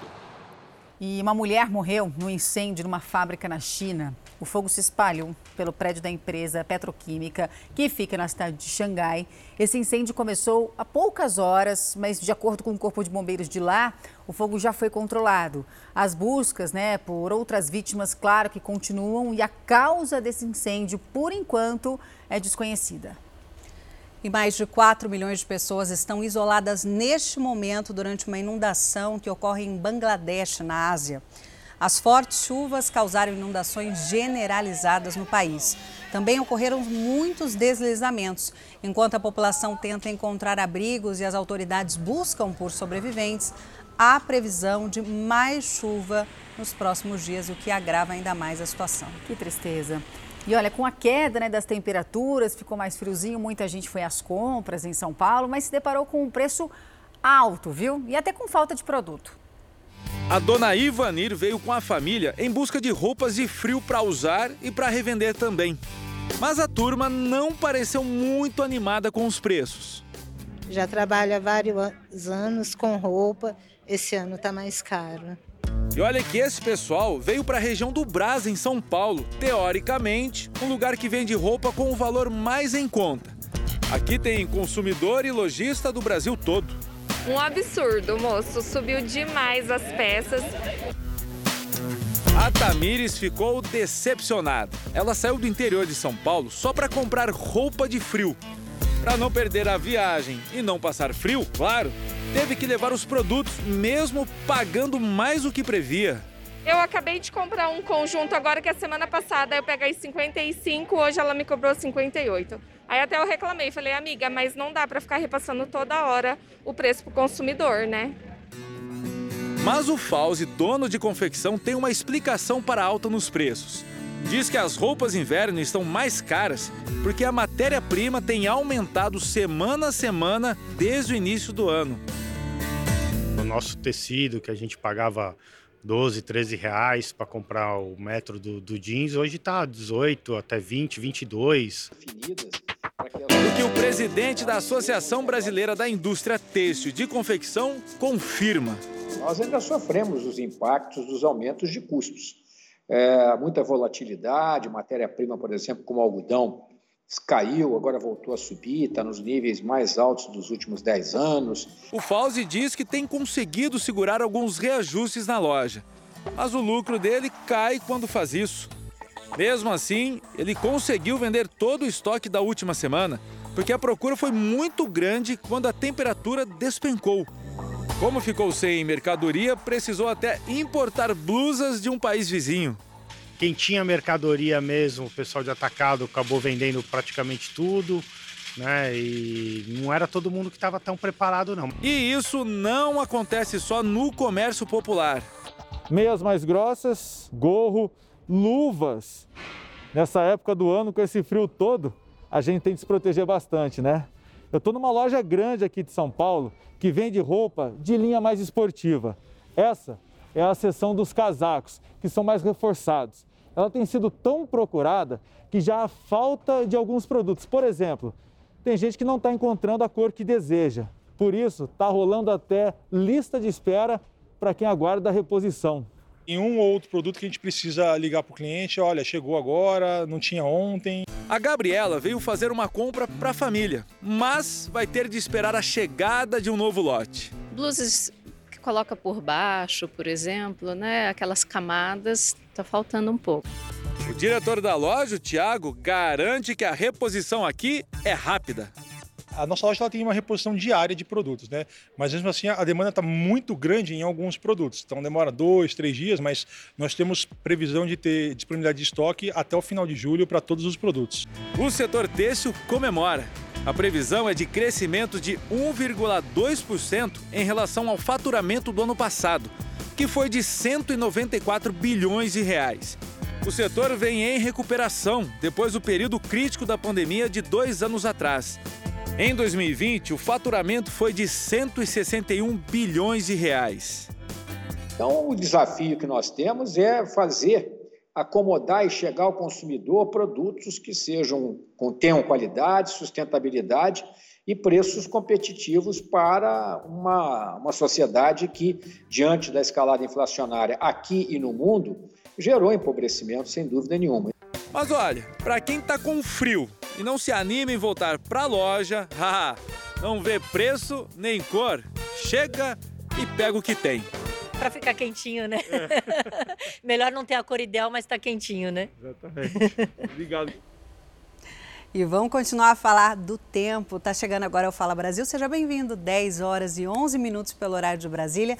Vamos juntos até o meio-dia. Vem tomar seu cafezinho da manhã chazinho ou quem sabe o seu chimarrão, já que a gente está falando de Porto Alegre agora. Vamos para lá para saber como é que vai ficar o tempo neste fim de semana. Tiago, vai continuar esse frio, esse dia bonito mais frio, ou as temperaturas vão ficar mais agradáveis? Olha, para quem está com saudade do verão, Thalita, vai, vai chorar agora, viu? O frio não só continua, como vai piorar. Não se engane com esse sol que faz que aparece né? aqui em Porto Alegre, ele não está dando conta não. Esse sol, ele não impede o frio. Isso porque agora na capital gaúcha faz 8 graus com sensação térmica de 4 graus, está frio demais. Ontem nesse mesmo horário estava fazendo 18 graus. A queda brusca de temperatura tem a ver com uma, uma nova frente fria, uma nova massa de ar polar que entrou no Brasil pelo Rio Grande do Sul mais uma vez e está derrubando as temperaturas. Em Gramado, na Serra Gaúcha, agora para ter noção, está fazendo zero grau e vai piorar muito. Os meteorologistas dizem que nas próximas horas, ali no anoitecer, as marcas devem ser negativas, tanto no Rio Grande do Sul quanto em Santa Catarina. Voltamos ao estúdio do Fala Brasil. O turista que se anima, né? Que está por lá e vê temperaturas negativas. Obrigada, Tiago, pelas informações. E como será que vai ficar o tempo em Natal? Será que o frio também chegou lá? Acho que não. A Cádia Alves tem as informações para a gente. Cádia, vai continuar esse sol por aí? Qual que é a previsão para sábado e domingo? Bom dia. A previsão é de sol, né? Você falou agora há pouco que lá em Porto Alegre o pessoal já está preparando o chimarrão. Aqui a gente está pegando o coco e colocando na geladeira porque uma aguinha de coco nesse clima cai bem. Eu vou até sair um pouquinho da frente porque a atração aqui é a praia. Nós estamos em Genipabu, que fica na região metropolitana de Natal, a capital do Rio Grande do Norte, cerca de 20 quilômetros da capital aqui do estado. Praia conhecida pelas belas dunas, o mar de águas calmas, uma lagoa de água doce. E agora o meu cinegrafista vai mostrar uma das principais atrações de Genipabu, que são os dromedários. E ali no fundo também os bugs, né? Porque tem aquele conhecido passeio do com emoção ou sem emoção. E o fim de semana na capital promete, né? Vai ser sol, como nós estamos vendo pela manhã no sábado. À tarde pode ter algumas nuvens e à noite com pouca nebulosidade. No sábado, a previsão é que a temperatura mínima seja de 23 graus e a máxima de 30. Já no domingo, a temperatura fica parecida, fica parecida também, quase igual, né? 23 mínima e 30 máxima. Com previsão também de sol pela manhã, talvez com chuva e à noite com pouca nebulosidade. Mas é isso, Natal, Genipabu, olha aí que coisa linda. Já fica o convite, tá, meninas? Vem passar umas férias aqui, passear de dromedário e de bug também, com ou sem moção, vocês que vão escolher. Voltamos ao estúdio do Fala Brasil. Cádia, a gente já topou sempre. A gente, aliás, a gente estava falando aqui nos bastidores, enquanto a Cádia já falava, que Natal tem esse dom de nos deixar com inveja. É. Né? Assim, é toda semana, toda semana a gente fica com essa inveja Olha de o bug aí, Genipabu. Você ia com ou sem emoção, Roberta? Pode ser meio. meio não, mas meio. aí você está fundando uma, Uma nova modalidade. emoção. Meia emoção não dá. Eu já fui para Natal, já fui para Genipabu e escolhi sem emoção. Porque, Sem. ah, não, é muita. É, eu não queria nem muito leve, mas também não queria o hard. Não, entendeu? o hard vai que eu caia lá do bug, né? Eu vou sem emoção. Mas a maioria dos turistas, claro, escolhe com emoção, né? O turista raiz. Obrigada, Cádia, pelas suas informações ao vivo direto da Bela Natal. E chegou a hora de saber como é que fica o tempo em Vitória, no Espírito Santo. A Alessandra Ximenes está ao vivo aqui com a gente, tem os detalhes para a gente. Alessandra, bom dia. Tá bonito aí, esse sol vai continuar durante o sábado? Ei, Thalita, bom dia para você, para quem acompanha o Fala Brasil. Vai continuar assim. Como o bom capixaba gosta de dizer, Thalita, o sol vai pocar durante o final de semana. Nós viemos aí de alguns dias mais frios. O capixaba não tem muito costume de passar muito frio por aqui. Alguns dias da semana aí chegou a fazer 16, 15 graus por aqui. A gente não tem muito esse costume, mas para esse final de semana Hoje e amanhã não tem previsão de chuva para nenhuma região aqui do estado, não só aqui para a capital Vitória, onde eu e o Saulo Gasparini, o meu cinegrafista, nós estamos nesse momento, nem para Grande Vitória. Todos os municípios aqui do Espírito Santo vão permanecer então com um tempo estável, com um dia muito bonito, ensolarado, esse céu azul. Nós estamos aqui eh, no pier da Baía de Vitória, um local bem bonito, dá para ver ali a Terceira Ponte, o município de Vila Velha também. Então, quem está de folga hoje e amanhã e quiser aproveitar uma praia, quem gosta de aproveitar uma praia vai conseguir, porque as temperaturas vão subir. A mínima aí deve ficar entre 18, mas mais naquele períodozinho do início da manhã e também aí do finalzinho da noite, mas durante o dia a temperatura sobe, chega aí aos 32 graus. Então quem quiser passear, passear na orla também, ir aos pontos turísticos aqui do estado, vai poder fazer isso, porque não tem previsão de chuva, então os capixabas vão poder aproveitar o final de semana com as temperaturas altas e com o céu bem bonito, sol aberto, para quem gosta então desse climinha mais quentinho como eu, que não está acostumado muito com frio. E aí eu deixo vocês com essas belas imagens aqui da nossa capital capixaba, da Bahia de Vitória. Quem não conhece, eu faço esse convite. É um estado muito bonito. Volto com vocês aí no estúdio do Fala Brasil. É lindíssimo, né? O Espírito Santo. Eu já fui algumas vezes para Vitória também. A Orla de Vitória é lindíssima também, um cartão postal. E a gente aprendeu ali com a Alessandra, né? O sol pocar. O sol vai rachar, vai ficar. Não conhecia essa expressão que os capixabas usam. Obrigada, Alessandra, pelas suas informações. E agora vamos voltar para Fortaleza para saber como é que fica o tempo lá na capital cearense com o Anderson Lima, que está trabalhando, mas está trabalhando na praia, na areia. É um trabalho, mas aproveitando um pouco, né, Anderson, também? E aí, qual que é a previsão? Vai continuar esse sol, o pessoal já aproveitando na praia? Oi, Thalita. Olha só, uma excelente oportunidade, viu, de curtir o fim de semana aqui em Fortaleza. 28 graus neste momento, tá aquele calor, mas tem essa brisazinha aqui de beira de praia que a gente curte bastante aqui, que ajuda a aliviar essa sensação térmica. O calorão chegou aqui em Fortaleza, viu? Resolveu ficar, já faz alguns dias que não chove aqui na capital cearense. Neste momento faz 28 graus E hoje, sábado, não devem ocorrer precipitações aí ao longo do dia. A máxima pode chegar aos 30 graus. É claro que o fortalezense, os turistas aproveitam né, para curtir esse calorzinho por aqui, nesse cenário que é um dos cenários mais bonitos da nossa capital, a praia de Iracema, cartão postal da cidade. Amanhã, domingo, também não deve chover e a máxima pode chegar aos 30 graus. É sábado, viu? Dá tempo de ir para cá aproveitar o fim de semana. Voltamos ao estúdio do Fala Brasil. Olha, antes não convida de novo, não, que a gente vai, viu? Uma belíssima imagem mesmo, belíssima praia, lindíssima. Olha, você vai ver agora um trabalho incansável para a preservação de uma paisagem também maravilhosa na Serra da Bodoquena, fica no Mato Grosso do Sul. A Serra da Bodoquena envolve quatro municípios de Mato Grosso do Sul. Há 20 anos, pesquisadores e voluntários dessa organização do município de Bonito se empenham em manter o local protegido. A ação do calcário no solo mantém as águas cristalinas. Luísa avalia a vazão dos rios todos os dias.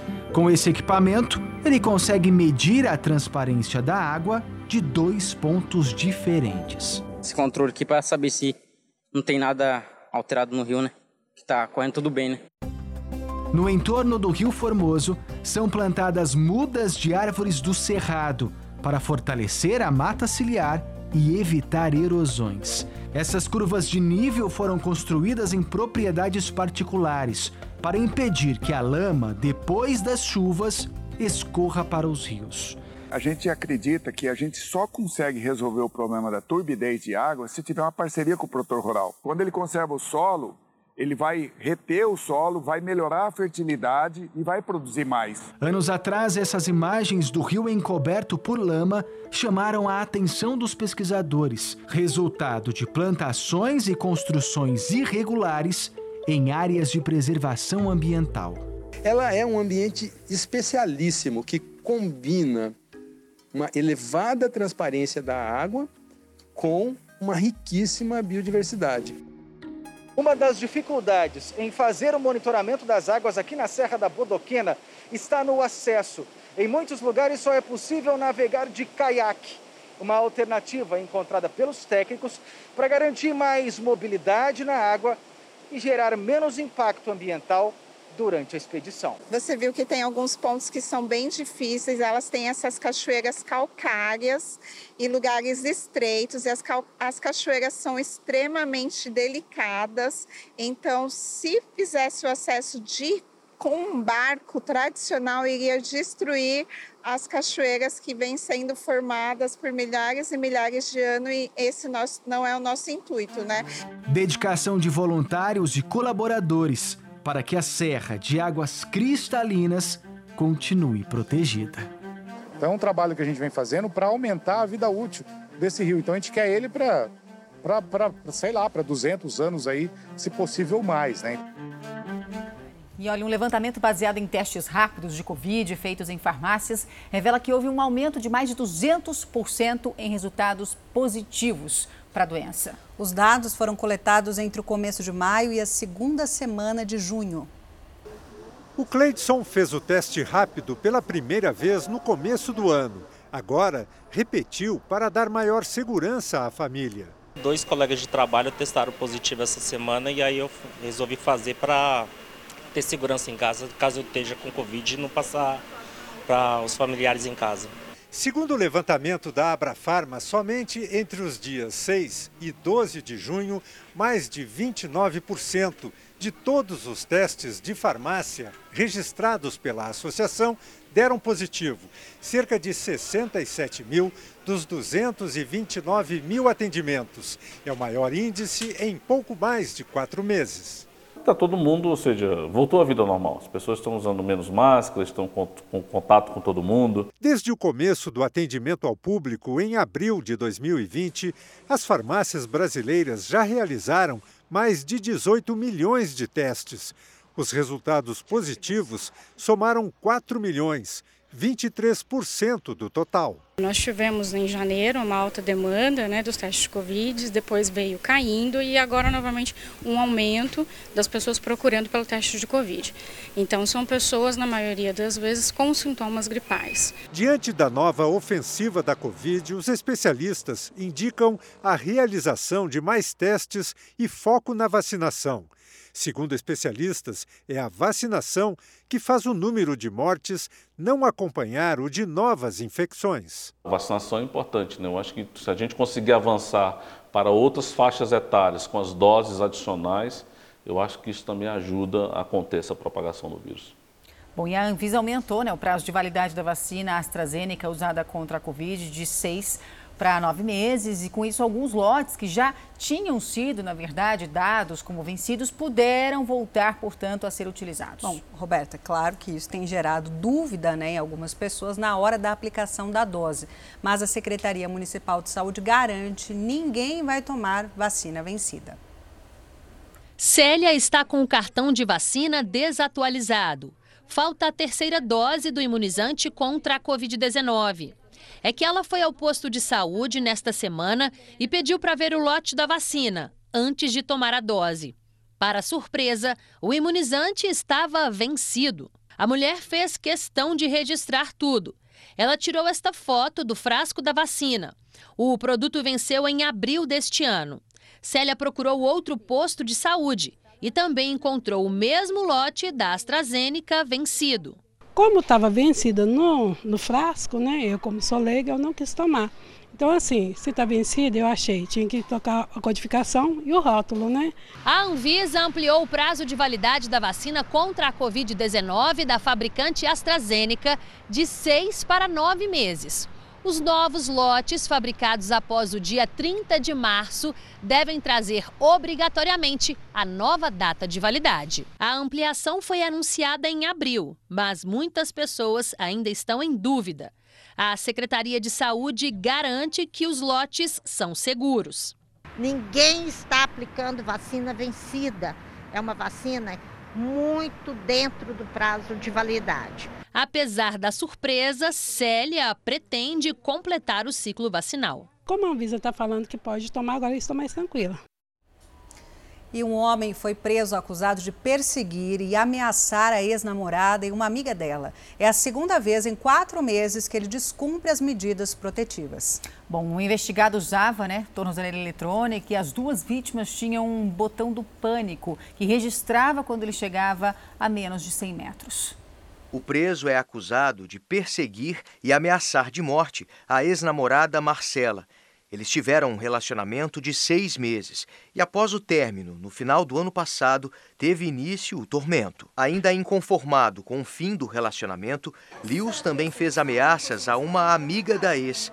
Michele tentou prestar socorro à vítima. Um certo dia, eu acolhi na minha casa e ele arrombou a minha porta.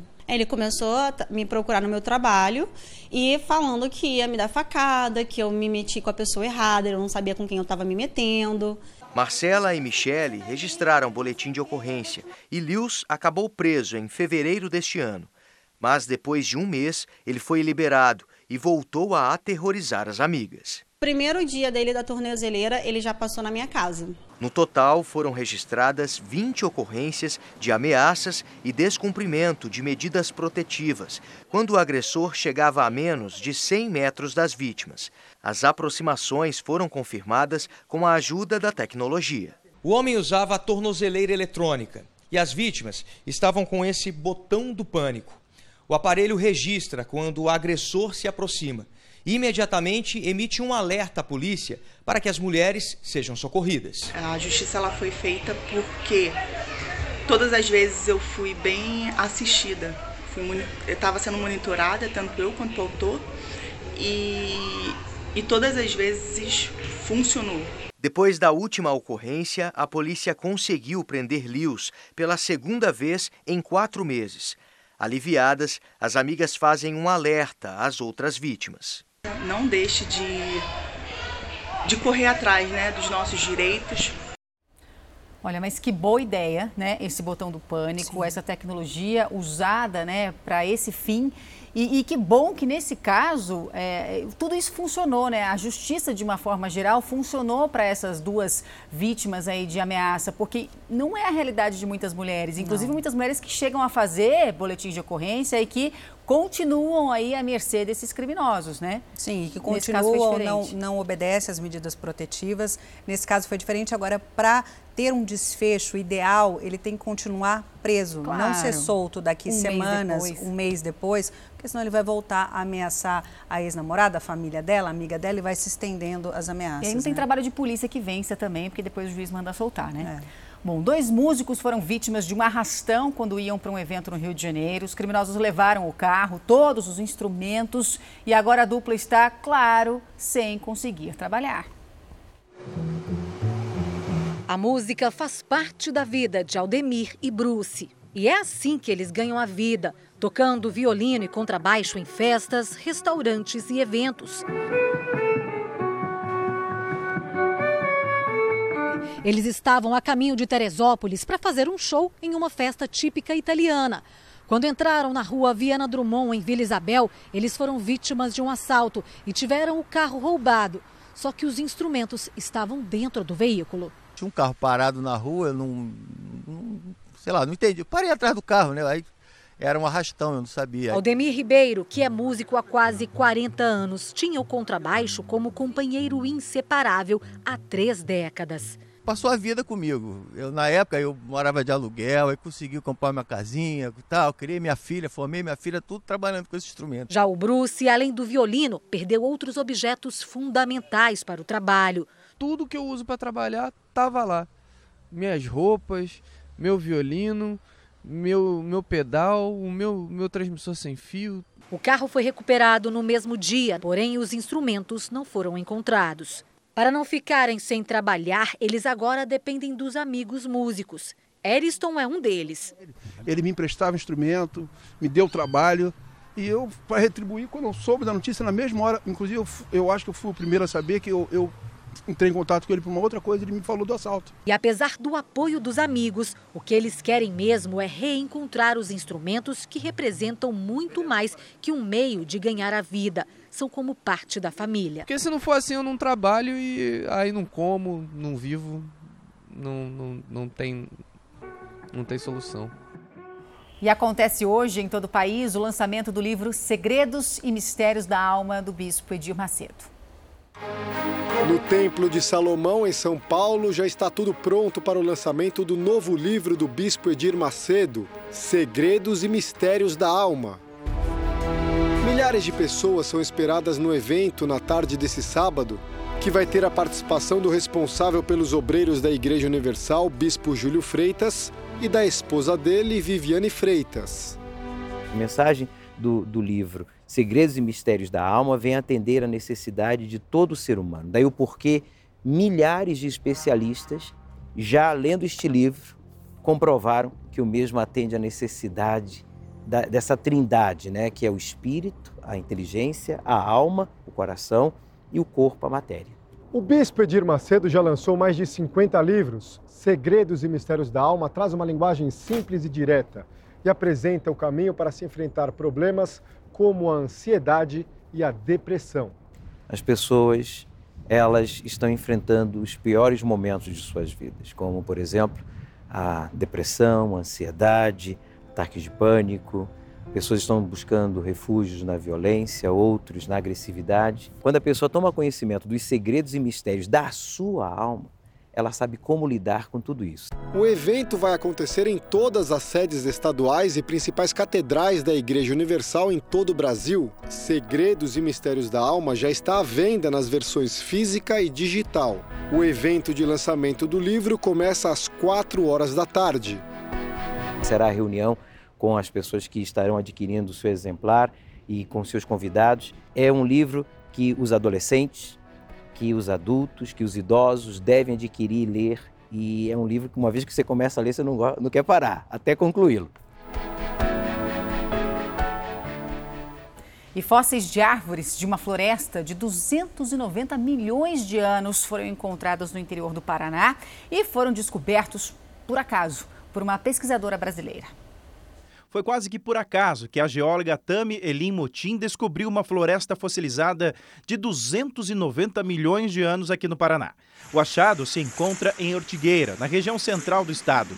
A história começa em 2018, quando Tami decidiu verificar a obra de uma estrada no interior do estado. Onde ocorre é, uma estrada recém-aberta, para nós é um prato cheio. A gente foi andando ao redor daquela estrada e nós vimos que se tratavam de dezenas de árvores preservadas da mesma forma. Foram encontradas 168 árvores da linhagem das licófitas, que chegavam a 20 metros de altura. Para se ter uma ideia de quão raro é este achado aqui no estado do Paraná, na grande maioria das vezes, as árvores fossilizadas são encontradas na horizontal, porque elas acabam morrendo e caindo sobre o solo.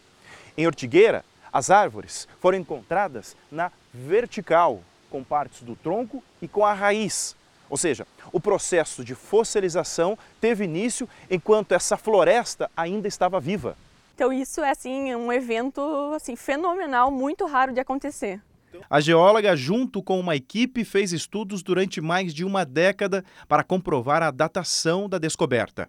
Só esse ano conseguiu publicar um artigo com os detalhes da floresta de Ortigueira na revista Science Direct. Também ainda tem muito trabalho pela frente, inclusive para preservar a região onde a floresta fossilizada foi encontrada. Esse local precisa ser bem preservado, bem é, cuidado, para que todas as futuras gerações possam ter acesso a essa parte tão importante da, da história da Terra que está guardada ali em Ortigueira. Agora, o número de grávidas e crianças vacinadas contra a gripe no Brasil é abaixo do esperado. A repórter Marcela Terra está num posto de saúde, né, Marcela? Como é que está a procura por aí, hein?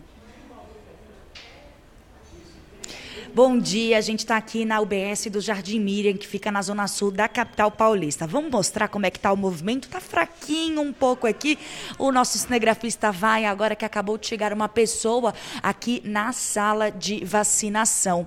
Realmente, por conta da chuva hoje, aqui poucas pessoas estão procurando a vacina, lembrando que pode vacinar contra a gripe, né? Principalmente já que a procura está muito baixa, como você falou. No Brasil, só 30 32% das grávidas e 40% das crianças tomaram a vacina. Só que em São Paulo a situação ainda é pior.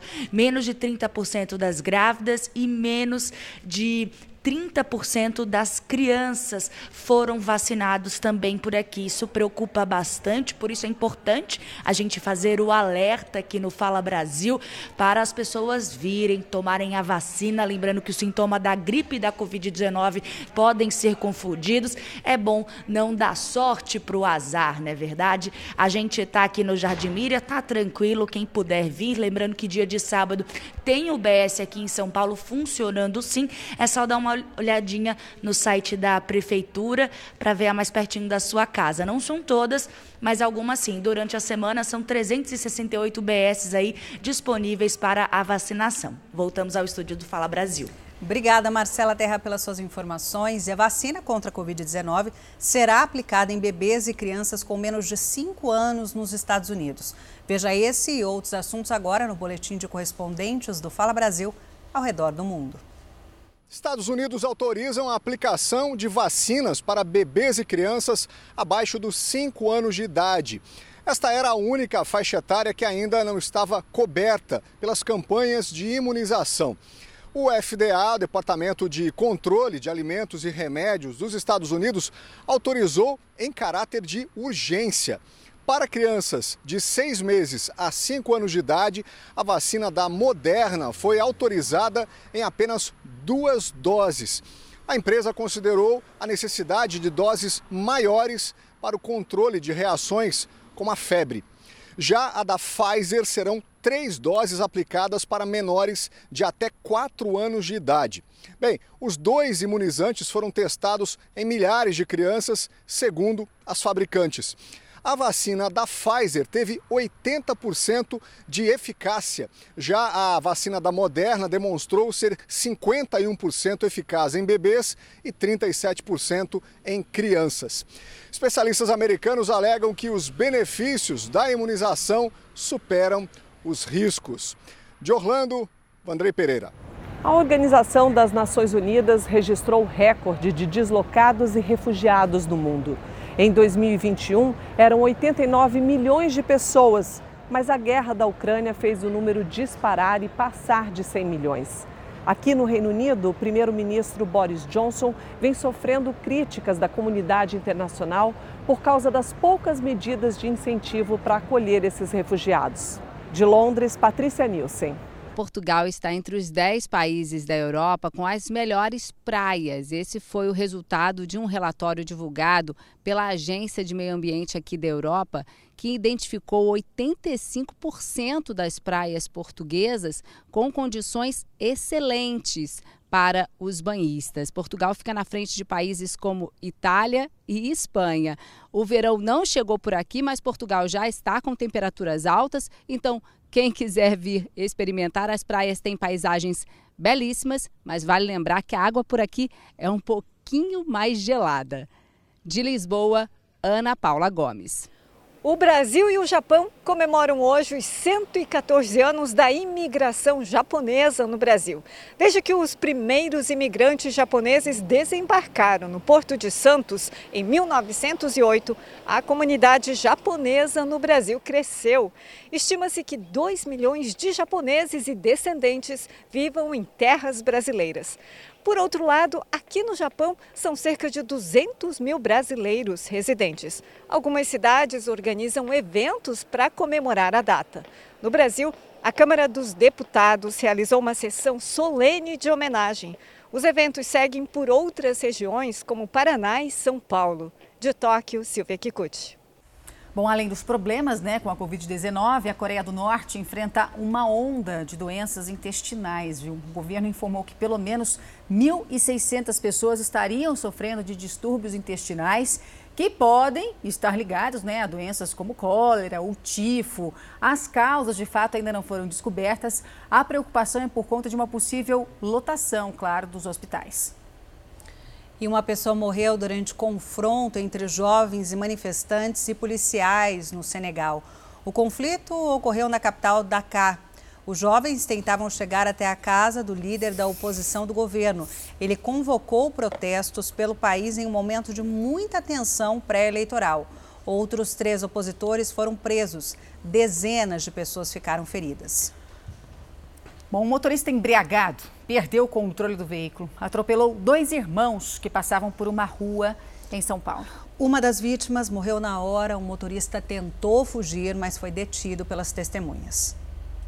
Quando o telefone da Neuza tocou, ela pensou que fosse o irmão, mas era uma vizinha que ligava para dar uma triste notícia.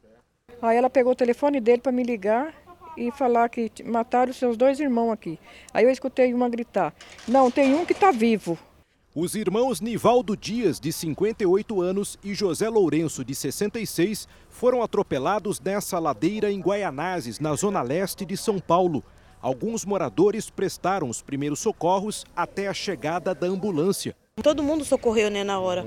Né, tava muita gente, colocamos o, a almofada na cabeça. O que estava ciente, mas o que já estava desacordado a gente não fez nada. Uhum. Esperou né, chegar o socorro mesmo.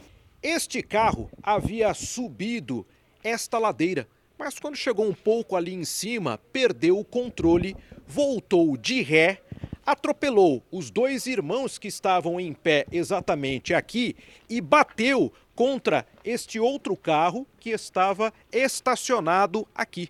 Quando os policiais militares chegaram ao local, notaram que o condutor deste automóvel responsável pelo acidente estava com sinais de embriaguez.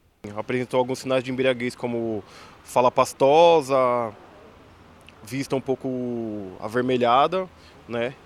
E foi o que fez com que a gente conduzisse ele até o distrito. Na delegacia, após a realização do teste do bafômetro, o motorista foi autuado em flagrante por embriaguez ao volante. Os irmãos atropelados foram socorridos para esse hospital, em Ferraz de Vasconcelos. Nivaldo não resistiu aos ferimentos e faleceu. José Lourenço permanece internado com várias fraturas e escoriações. Agora, uma reportagem exclusiva: donos de uma falsa agência de automóveis são procurados pela polícia por aplicar golpes de estelionato em São Paulo. São centenas de vítimas. O Gustavo anunciou a caminhonete dele na internet e foi procurado por um suposto vendedor que pediu para ele deixar o veículo na agência onde ele trabalhava. Ofereceu até um contrato para não levantar suspeitas. Eles me enviaram um contrato, eu passei o contrato para minha advogada, ela falou é um documento que depois a gente pode acionar a empresa.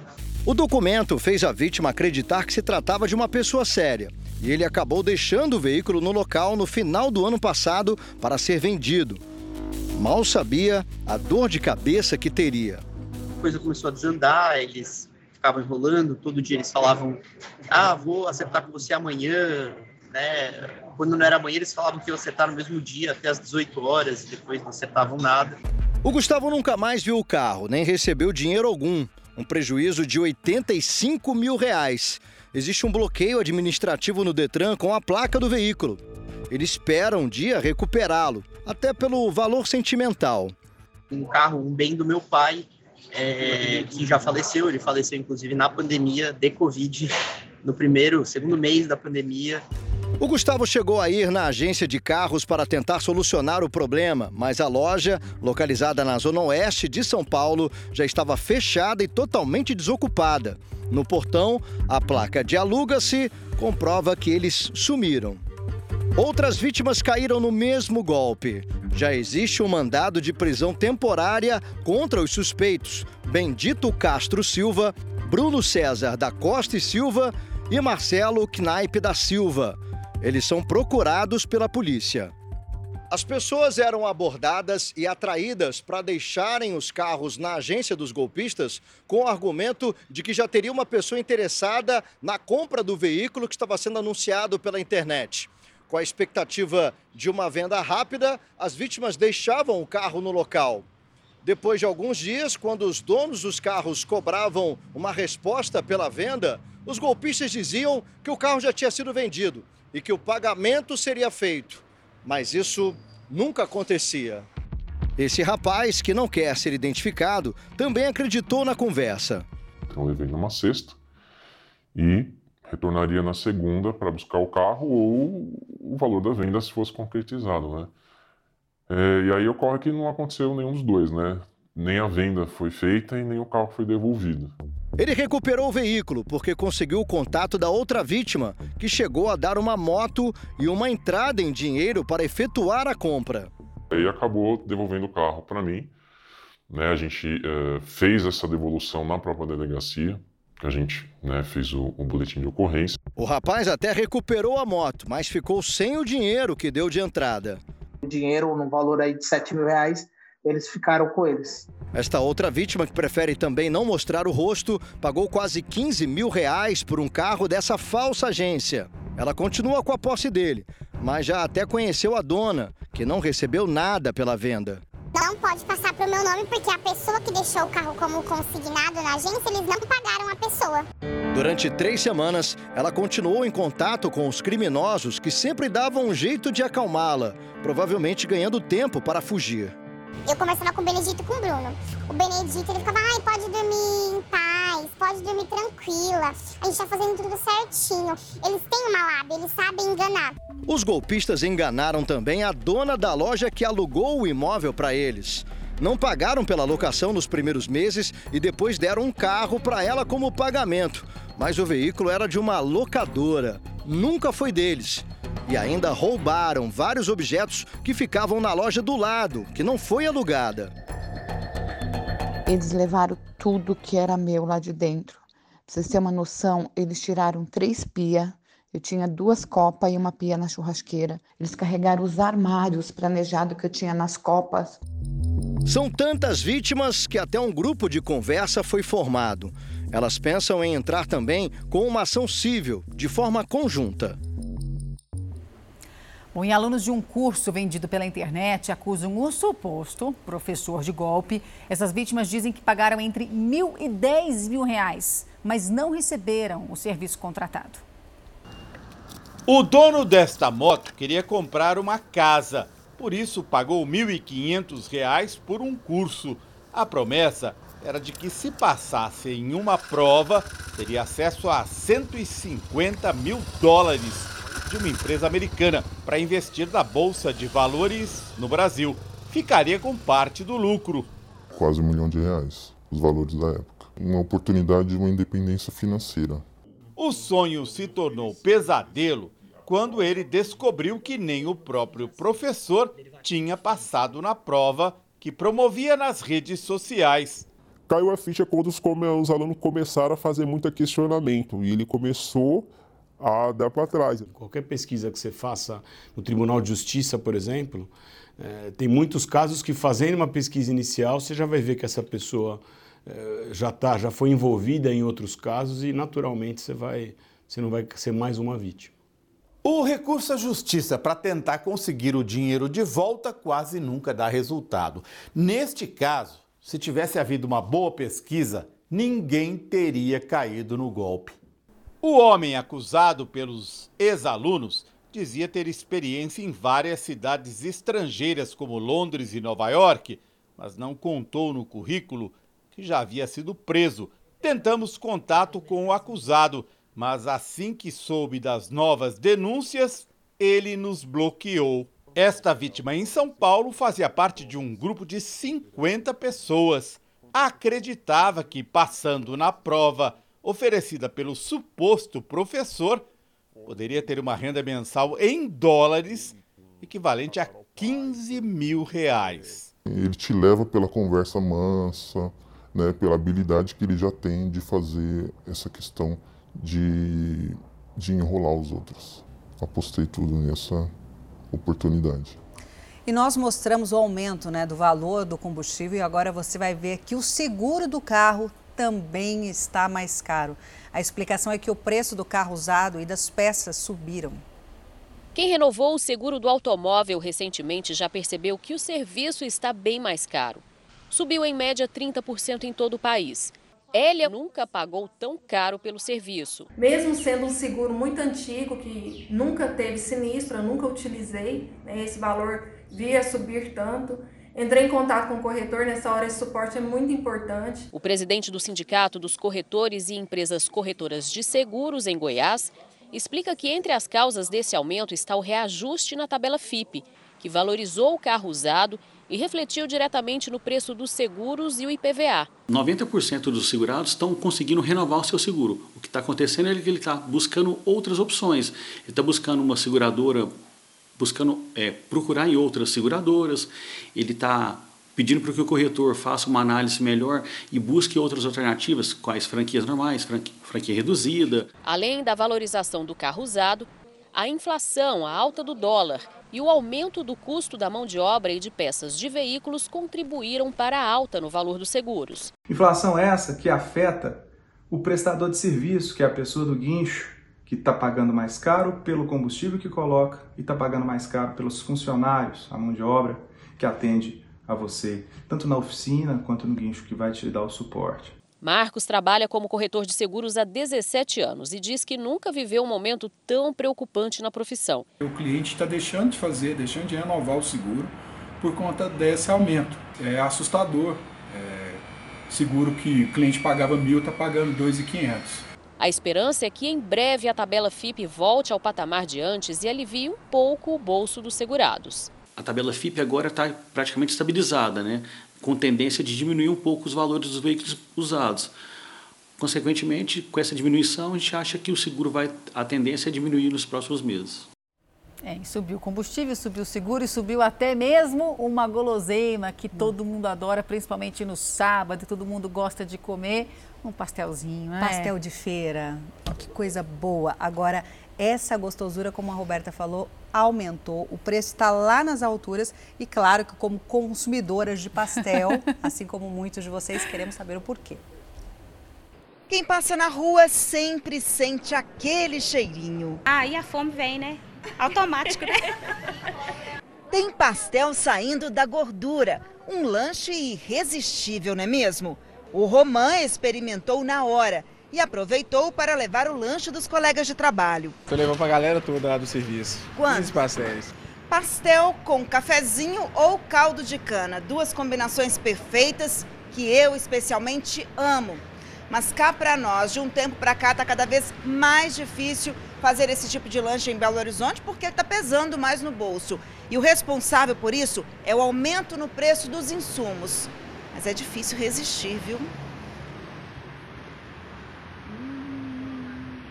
Segundo o IBGE, somente neste ano o preço do óleo de soja subiu 18%. Nos últimos 12 meses, a alta acumulada é de 30%. A farinha de trigo também aumentou mais de 20% no período. Segundo este economista, os comerciantes têm um dilema.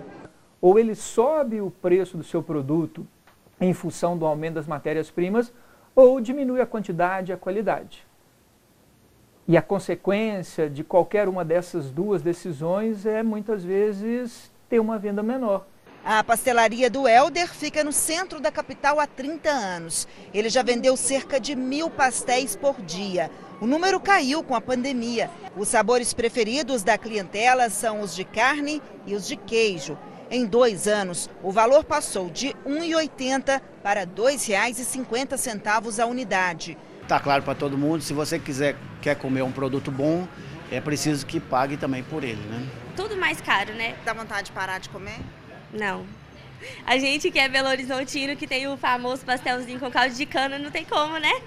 A gente come assim mesmo, dá uma reguladinha no bolso e come. Foi um peixe-boi que ficou órfão e quase morreu encontrou uma nova casa. Em setembro, ele foi encontrado perdido num pântano da Colômbia com só três dias de vida e separado da mãe. Filhotinho, filhotinho. Nove meses depois, o filhote já pesa tanto quanto uma mulher adulta e é alimentado com uma madeira 24 horas por dia. Ele vive num aquário, recebe toda a atenção né, dos cuidadores e, claro, um carinho especial dos visitantes também. Com uma população de 11 mil indivíduos, né, digamos assim, o peixe-boi carimbenho é uma espécie em risco de extinção. Mas agora está muito bem tratado. Muito, haja mamadeira. e gordinho. É mamadeira 24 horas por dia.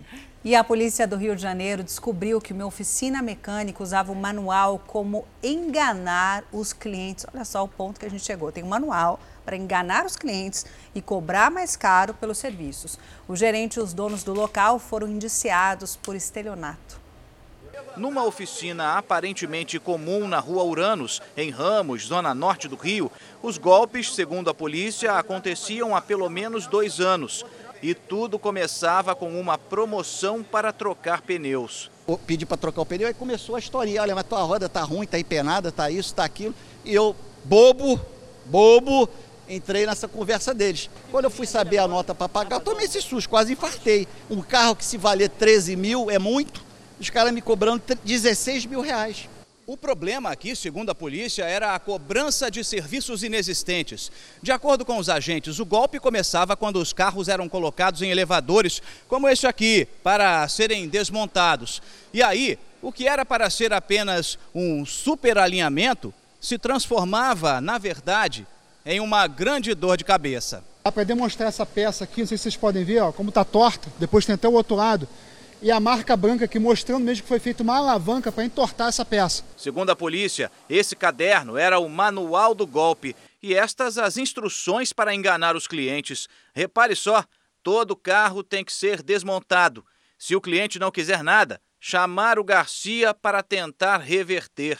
Garcia é um gerente aqui, já está identificado, está qualificado. E você vê, havia um manual, já que a parte braçal, os mecânicos tocavam, havia uma alta rotatividade, eles deixaram até escrito no papel para passar essa orientação. Os mecânicos da oficina prestaram depoimentos e disseram que não sabiam de nada.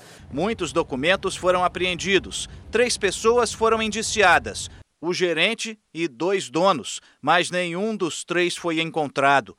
O advogado da oficina contestou as acusações. Essas empresas que prestam serviço de suspensão, troca de pneus, alinhamento, balanceamento, isso há décadas que elas tentam fazer serviços casados. Agora, a Justiça da Colômbia condenou quatro pessoas pelo assassinato de um promotor paraguaio. Cada um dos envolvidos no crime recebeu a pena de 23 anos e meio de prisão. Quatro dos cinco detidos confessaram o crime. Eles são acusados de matar o Marcelo PS, um promotor conhecido pelo combate ao tráfico internacional de drogas, enquanto ele passava a lua de mel na Colômbia. E uma multidão de pessoas ateou fogo em um trem na Índia. A ferrovia foi danificada durante os protestos contra o esquema de recrutamento do exército do país. O novo esquema, anunciado nessa semana, vai retirar os benefícios de mais de um milhão e meio de soldados. Centenas de indianos invadiram os trilhos do trem. A polícia atirou para o alto para dispersar a multidão e uma pessoa ficou ferida e mais de 100 foram presas. Bom, o processo policial sobre o casal suspeito de envolvimento num esquema de pirâmide financeira em Belo Horizonte está em fase final. É verdade, a mulher Isabela Christ está em prisão domiciliar com o uso de uma tornozeleira eletrônica. Ela conversou com nossa equipe e garante que vai pagar todas as vítimas. A promessa era de 100% de lucro em 40 dias. Cristiane investiu todo o dinheiro que recebeu do acerto da empresa após ser demitida em abril de 2021. Foram 40 mil reais. Na primeira parcela que eu tinha para receber já começou o atraso. Grávida e desempregada, Cristiane pretendia com os lucros cuidar da filha e terminar a construção da casa onde mora em São José da Lapa, na região metropolitana de BH. Cristiane falou que recebeu até hoje quatro parcelas de 3 mil reais. Ela disse que tentou várias vezes receber o restante do dinheiro e sempre tinha uma desculpa. Por vários meses eles ficavam com essa mesma desculpa de que o banco estava bloqueado. A desculpa também era que o banco não tinha um limite alto de pagamento, eles não conseguiam fazer é, vários pagamentos no mesmo dia. Cristiane é uma das vítimas do casal investigado pela Polícia Civil por envolvimento em um esquema de pirâmide financeira a influencer digital Isabela Christie, de 28 anos, e o marido dela, David Robson de Barros, de 33 anos. A Polícia Civil ainda apura quantas pessoas teriam sido vítimas do casal. Os investigadores identificaram 12 grupos em uma rede social com 250 participantes em cada ou seja, mais de 3 mil entre interessados e clientes que fizeram investimento inicial de 250 a 40 mil reais. Ainda segundo o delegado, a conta bancária da empresa de investimentos movimentava milhões de reais por mês. Isabela e o marido são investigados pelos crimes de estelionato e formação de quadrilha. Os dois foram presos no dia 6 de maio em Lagoa Santa, na Grande BH. Robson continua preso no presídio da cidade. Isabela chegou a ficar 26 dias presa em um presídio em Vespasiano. Mas, por causa da filha de cinco meses, a Justiça de Minas Gerais concedeu a ela o benefício da prisão domiciliar e com uso da tornozeleira eletrônica. Quando questionada sobre como o dinheiro dos clientes é aplicado, Isabela desconversou mas garantiu que todos os clientes da empresa de investimentos irão receber o dinheiro investido. Os clientes que realmente têm valores a receber vai estar recebendo sim. Segundo a Polícia Civil, o inquérito policial e as investigações estão em fase de conclusão. Enquanto o caso não chega ao fim, clientes como a Cristiane estão indignados. Como que um casal fica solto devendo milhões de pessoas. A gente está passando dificuldade, a gente está precisando desse dinheiro de volta. Então a minha pergunta é: cadê esse dinheiro? E você já imaginou pedir um carro de aplicativo por 20 reais e receber uma cobrança na sua fatura de cartão de crédito de mais de mil reais? É, esse caso está dando o que falar. Aconteceu com um passageiro de João Pessoa. E ele não é o único, viu, a reclamar de cobranças indevidas. Nas ruas, não é difícil de encontrar quem já teve problema ao utilizar este tipo de serviço. Se muitos motoristas receberem a corrida e depois cobrar a gente novamente. Uma vez cobrou um valor pelo aplicativo e o motorista me exigiu a mais do que o valor estava sendo cobrado pelo aplicativo em dinheiro. Obrigado, viu, amigão? Ter um cartão cadastrado nos aplicativos para realizar os pagamentos é muito prático. Mas tanta facilidade pode jogar contra o usuário. Isso porque o preço da passagem, o final da corrida, pode não ser o mesmo quando você entrou no carro. Foi o que aconteceu com o Adriano. Ele é DJ em João Pessoa, na Paraíba. Após mais um dia de trabalho, quando pegou uma corrida de cerca de 20 reais, acabou tendo uma surpresa nada agradável. No registro feito por ele, o valor completo da corrida, sem o desconto, 1.081 reais, preço fora dos padrões para se deslocar apenas 11 quilômetros. Inclusive, até é, eu, fui, eu fiz esse trajeto também. Eu fiz a simulação num dia e fiz a simulação para ver se eu não estava louco e tudo mais. E assim, dá uns 24 reais quando tá um pouquinho mais caro. O valor de mais de mil reais seria o suficiente para conseguir fazer uma corrida, por exemplo, de São Paulo até Araçatuba. Uma viagem de quase seis horas e mais de 500 quilômetros. Assim que percebeu o erro, o Adriano entrou em contato com um aplicativo responsável pela viagem. A resposta foi de que o valor estaria correto e que a corrida naquele momento teria uma cobrança mais alta. E aí, depois é que eles pediram desculpa, disseram que foi um erro, um bug é, do aplicativo. A empresa confirmou que vai devolver o valor para o Adriano, após a postagem atingir mais de 63 mil curtidas e quase 3 mil repostagens. Sorte que a Josenilda ainda não teve. Era uma viagem de rotina para a professora, que estava com o marido. O valor da corrida, R$ 14,85, que seriam pagos na máquina de cartão do motorista. Foi neste momento em que o golpe aconteceu. Acabei me distraindo e coloquei a senha. Depois de algumas horas, foi que eu percebi que me cobrou R$ 314,85 centavos. Isso já aconteceu há duas semanas. Desde então, começou uma briga para conseguir de volta o dinheiro que foi pago no débito. São diversas tentativas de contato por todos os canais disponibilizados pela empresa do aplicativo mas nenhuma solução.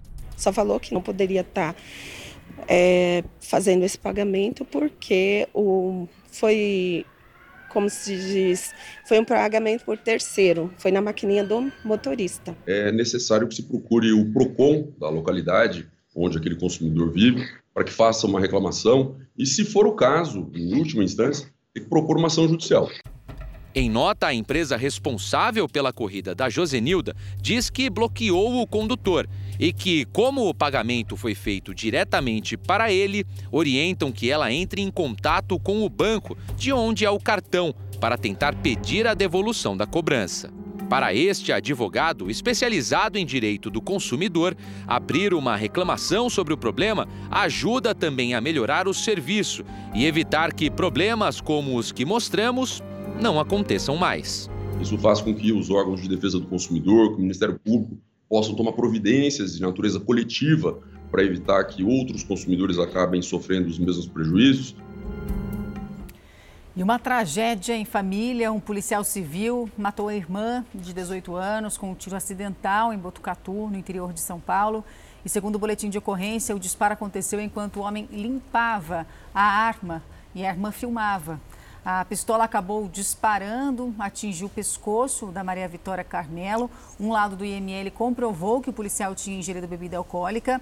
O Leonardo Carmelo foi solto depois da audiência de custódia e vai responder pelo crime de homicídio né, em liberdade. E o exército de Israel informou que atingiu estações militares do exército palestino Hamas. Os ataques aéreos israelenses são uma resposta né, ao disparo de foguetes feito pelo grupo palestino administrado pelo movimento islâmico. Na ocasião, Israel conseguiu interceptar o foguete antes dele atingir a população do país.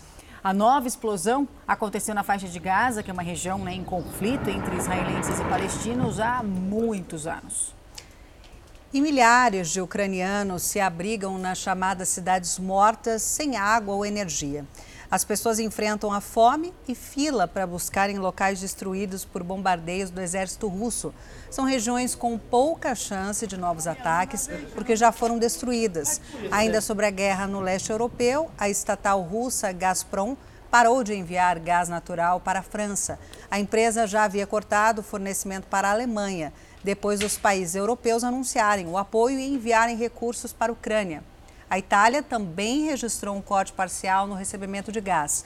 Muitos países europeus dependem do gás natural russo para ter energia durante o inverno. Bom, e com a alta da inflação, né, os chamados vencidinhos, Sim. que apesar desse nome são alimentos que estão quase perdendo a validade, né, ou seja, ainda dá para consumir, continuam ganhando espaço nos mercados. Para aproveitar ainda mais as promoções, os consumidores estão dando aquele jeitinho de fazer esses produtos durarem um pouco mais. Bacon com 70% de desconto em relação ao preço normal de prateleira. Exemplo de vencidinho, como são chamados os produtos que estão chegando perto da data de validade. Os mais procurados nos supermercados no momento de alta dos preços dos alimentos. O famoso vencidinho que está salvando muito, né? Próximo a vencer, a gente compra aquela quantidade que dá para e... Fica mais barato? Ah, fica, fica. Neste supermercado especializado nestes produtos, 80% dos itens vendidos estão perto do vencimento. As pessoas já entram aqui sabendo que o produto tem o desconto devido à data. O desconto ele começa em torno aí de uns 30, 40%, podendo chegar até 80, 90% do preço normal dele. O Márcio gostou tanto do preço do peito de peru que fez uma chamada de vídeo de dentro do supermercado para o colega que vai ajudá-lo a revender todos estes pacotes. Você vai no mercado aí você compra um desse aqui, ó, você vai pagar uns 7 reais, 6 reais. Aqui eu vou pagando 3. Eu revendo a 5 reais. O consumidor se adapta às necessidades sempre em busca do menor preço. Além de optar por produtos que estão perto da data de validade, uma alternativa para aproveitar as ofertas tem sido comprar em grande quantidade e depois usar o congelador de casa. Dona Edna pretende fazer isso com o hambúrguer que acabou de comprar e que vai vencer em três semanas. Hoje, se me der vontade de comer o hambúrguer, eu vou fritar de noite e vou comer. O que eu não comer, eu vou colocar no congelador. O Aderval também gosta de uma promoção. Por isso, o congelador da casa dele tem bastante comida. E ele não demora muito para consumir. São ovos, já tem que ser um consumo mais rápido. Né? Se é outro produto que ele segura um pouco mais no freezer e a gente já deixa ele guardado um pouco de tempo para ser consumido. Segundo esta nutricionista, a recomendação é respeitar o tempo de congelamento indicado pelo fabricante na embalagem. E na hora de descongelar, atenção para saber se está em condições de consumo. O produto acabou de ser aberto. Se ele tem as características originais, né, o cheiro, a cor, provavelmente ele está apropriado para o consumo. Se ele tiver qualquer alteração, a recomendação é não consumir. Produtos secos, como biscoitos, duram mais tempo congelados antes de estragar eu colocaria assim uns três meses para produtos prontos, um prato pronto, tá? Maioria das carnes, seis meses, se for uma carne que está na embalagem original, que eu ainda não coloquei em contato com oxigênio. Iogurtes também podem ser congelados. O congelamento, ele vai segurar todo o desenvolvimento de micro-organismos, mas aí depende se esse iogurte tem fruta, se tem polpa de fruta, se ele tem açúcar, ele dura mais. Se ele não tem açúcar, ele dura menos. Sabendo disso, o João Carlos comprou vários iogurtes que vão vencer hoje. Três destas embalagens custavam R$ reais no início do dia. À noite, cada uma saiu por 99 centavos. Congelando, eu também creio que não tenha problema. E esse final de semana, como está a véspera de feriado, vai umas crianças em casa vai comer iogurte à vontade. Vai congelar e vai fazer sorvete com iogurte? Para todo mundo. Até a vizinhança, se quiser, pode ir em casa. E o presidente dos Estados Unidos caiu. Joe Biden sofreu um acidente leve de bicicleta. Biden pedalava na cidade americana de Delaware, onde tirou uma folga, quando diversos fotógrafos se aproximam dele. Ele se desequilibra ali na confusão. O presidente americano de 79 anos levanta devagar. É possível ver que ele põe as mãos ali no joelho, mas não fica ferido. Foi apenas um susto. E o robô Perseverance, que está em Marte, encontrou algo fora do comum no planeta vermelho. Olha, um pedaço de metal jogado no chão foi fotografado na superfície de Marte. Mas calma, viu? Não é coisa assim de alienígena. A NASA acredita que isso faz parte da manta térmica que foi usada para proteger o robô na hora do pouso, em fevereiro desse ano. O lixo espacial foi encontrado a 2 quilômetros do local original de pouso, ou seja, tem poluição e sujeira até em Marte.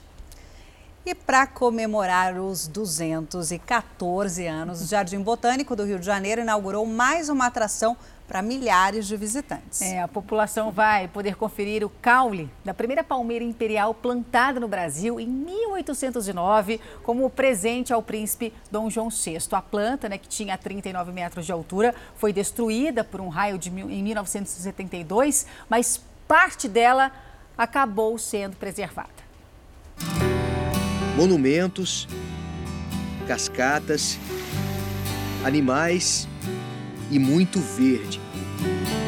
Em meio a essa riqueza natural, um dos pontos turísticos mais visitados do Rio de Janeiro completa 214 anos.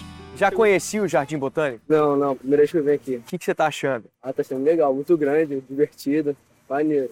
Aproveitar que tempo está meio chuvoso, não deu praia e a gente aproveitou para vir no, no Jardim Botânico. Para comemorar a data, o Jardim Botânico lança a Trilha das Palmeiras. Nesse passeio, os turistas vão conhecer um pouco mais dessa espécie exuberante, que se tornou um dos símbolos do parque. Além da palmeira imperial, símbolo do jardim, nós temos outras muitas espécies de palmeira na nossa coleção viva, que pode ser encontrada então pelo visitante através dessa trilha. No centro de visitantes, uma outra novidade chama a atenção.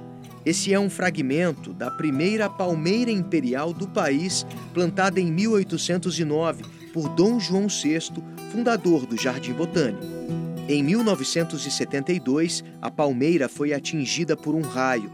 Parte do tronco foi recolhido, tratado e agora passa a fazer parte da exposição. Mais de 20 anos aí guardada, no aniversário aqui do Jardim Botânico de 214 anos, a gente reabriu em exposição ao público aqui no centro de visitantes do Jardim Botânico. O ponto de partida é um dos cartões postais do Jardim Botânico, o Corredor das Palmeiras, com exemplares que passam de 40 metros de altura. A trilha, que pode ser feita caminhando ou de carro elétrico, leva cerca de uma hora a visitação do palmito jussara, que está ameaçado de extinção, é parada obrigatória. É uma palmeira que foi muito é, degradada ao longo dos anos, com a intenção de pegar o próprio palmito, né? E quando se pega o palmito dessas, da, das palmeiras, ela acaba é, indo, morrendo, né? E tem todo esse trabalho agora de conservação, é, de conscientização também da população, qual é a proveniência da, do palmito que você está comendo no seu prato, também é importante é, saber. A trilha apresenta 21 espécies de palmeiras diferentes. Aqui nesse canteiro é possível ver grande parte dessa diversidade, como a tamareira, que tem origem no Oriente Médio, até plantas bem brasileiras, como o açaí, da Amazônia. Nós temos é, apostado nisso, apostado em ampliar e melhorar a visitação, agregando a ela conhecimento. A gente sabe que o Jardim Botânico do Rio de Janeiro é lindo, que é um passeio muito agradável, mas ele é também muito conhecimento, muita história. E essas iniciativas têm procurado fazer isso, agregar conhecimento à experiência de visitação do jardim. Bacana, a gente fica por aqui. Um ótimo dia para você. Mais notícias ao vivo no Balanço Geral. Fique agora com The Love School. Bom dia. Tchau.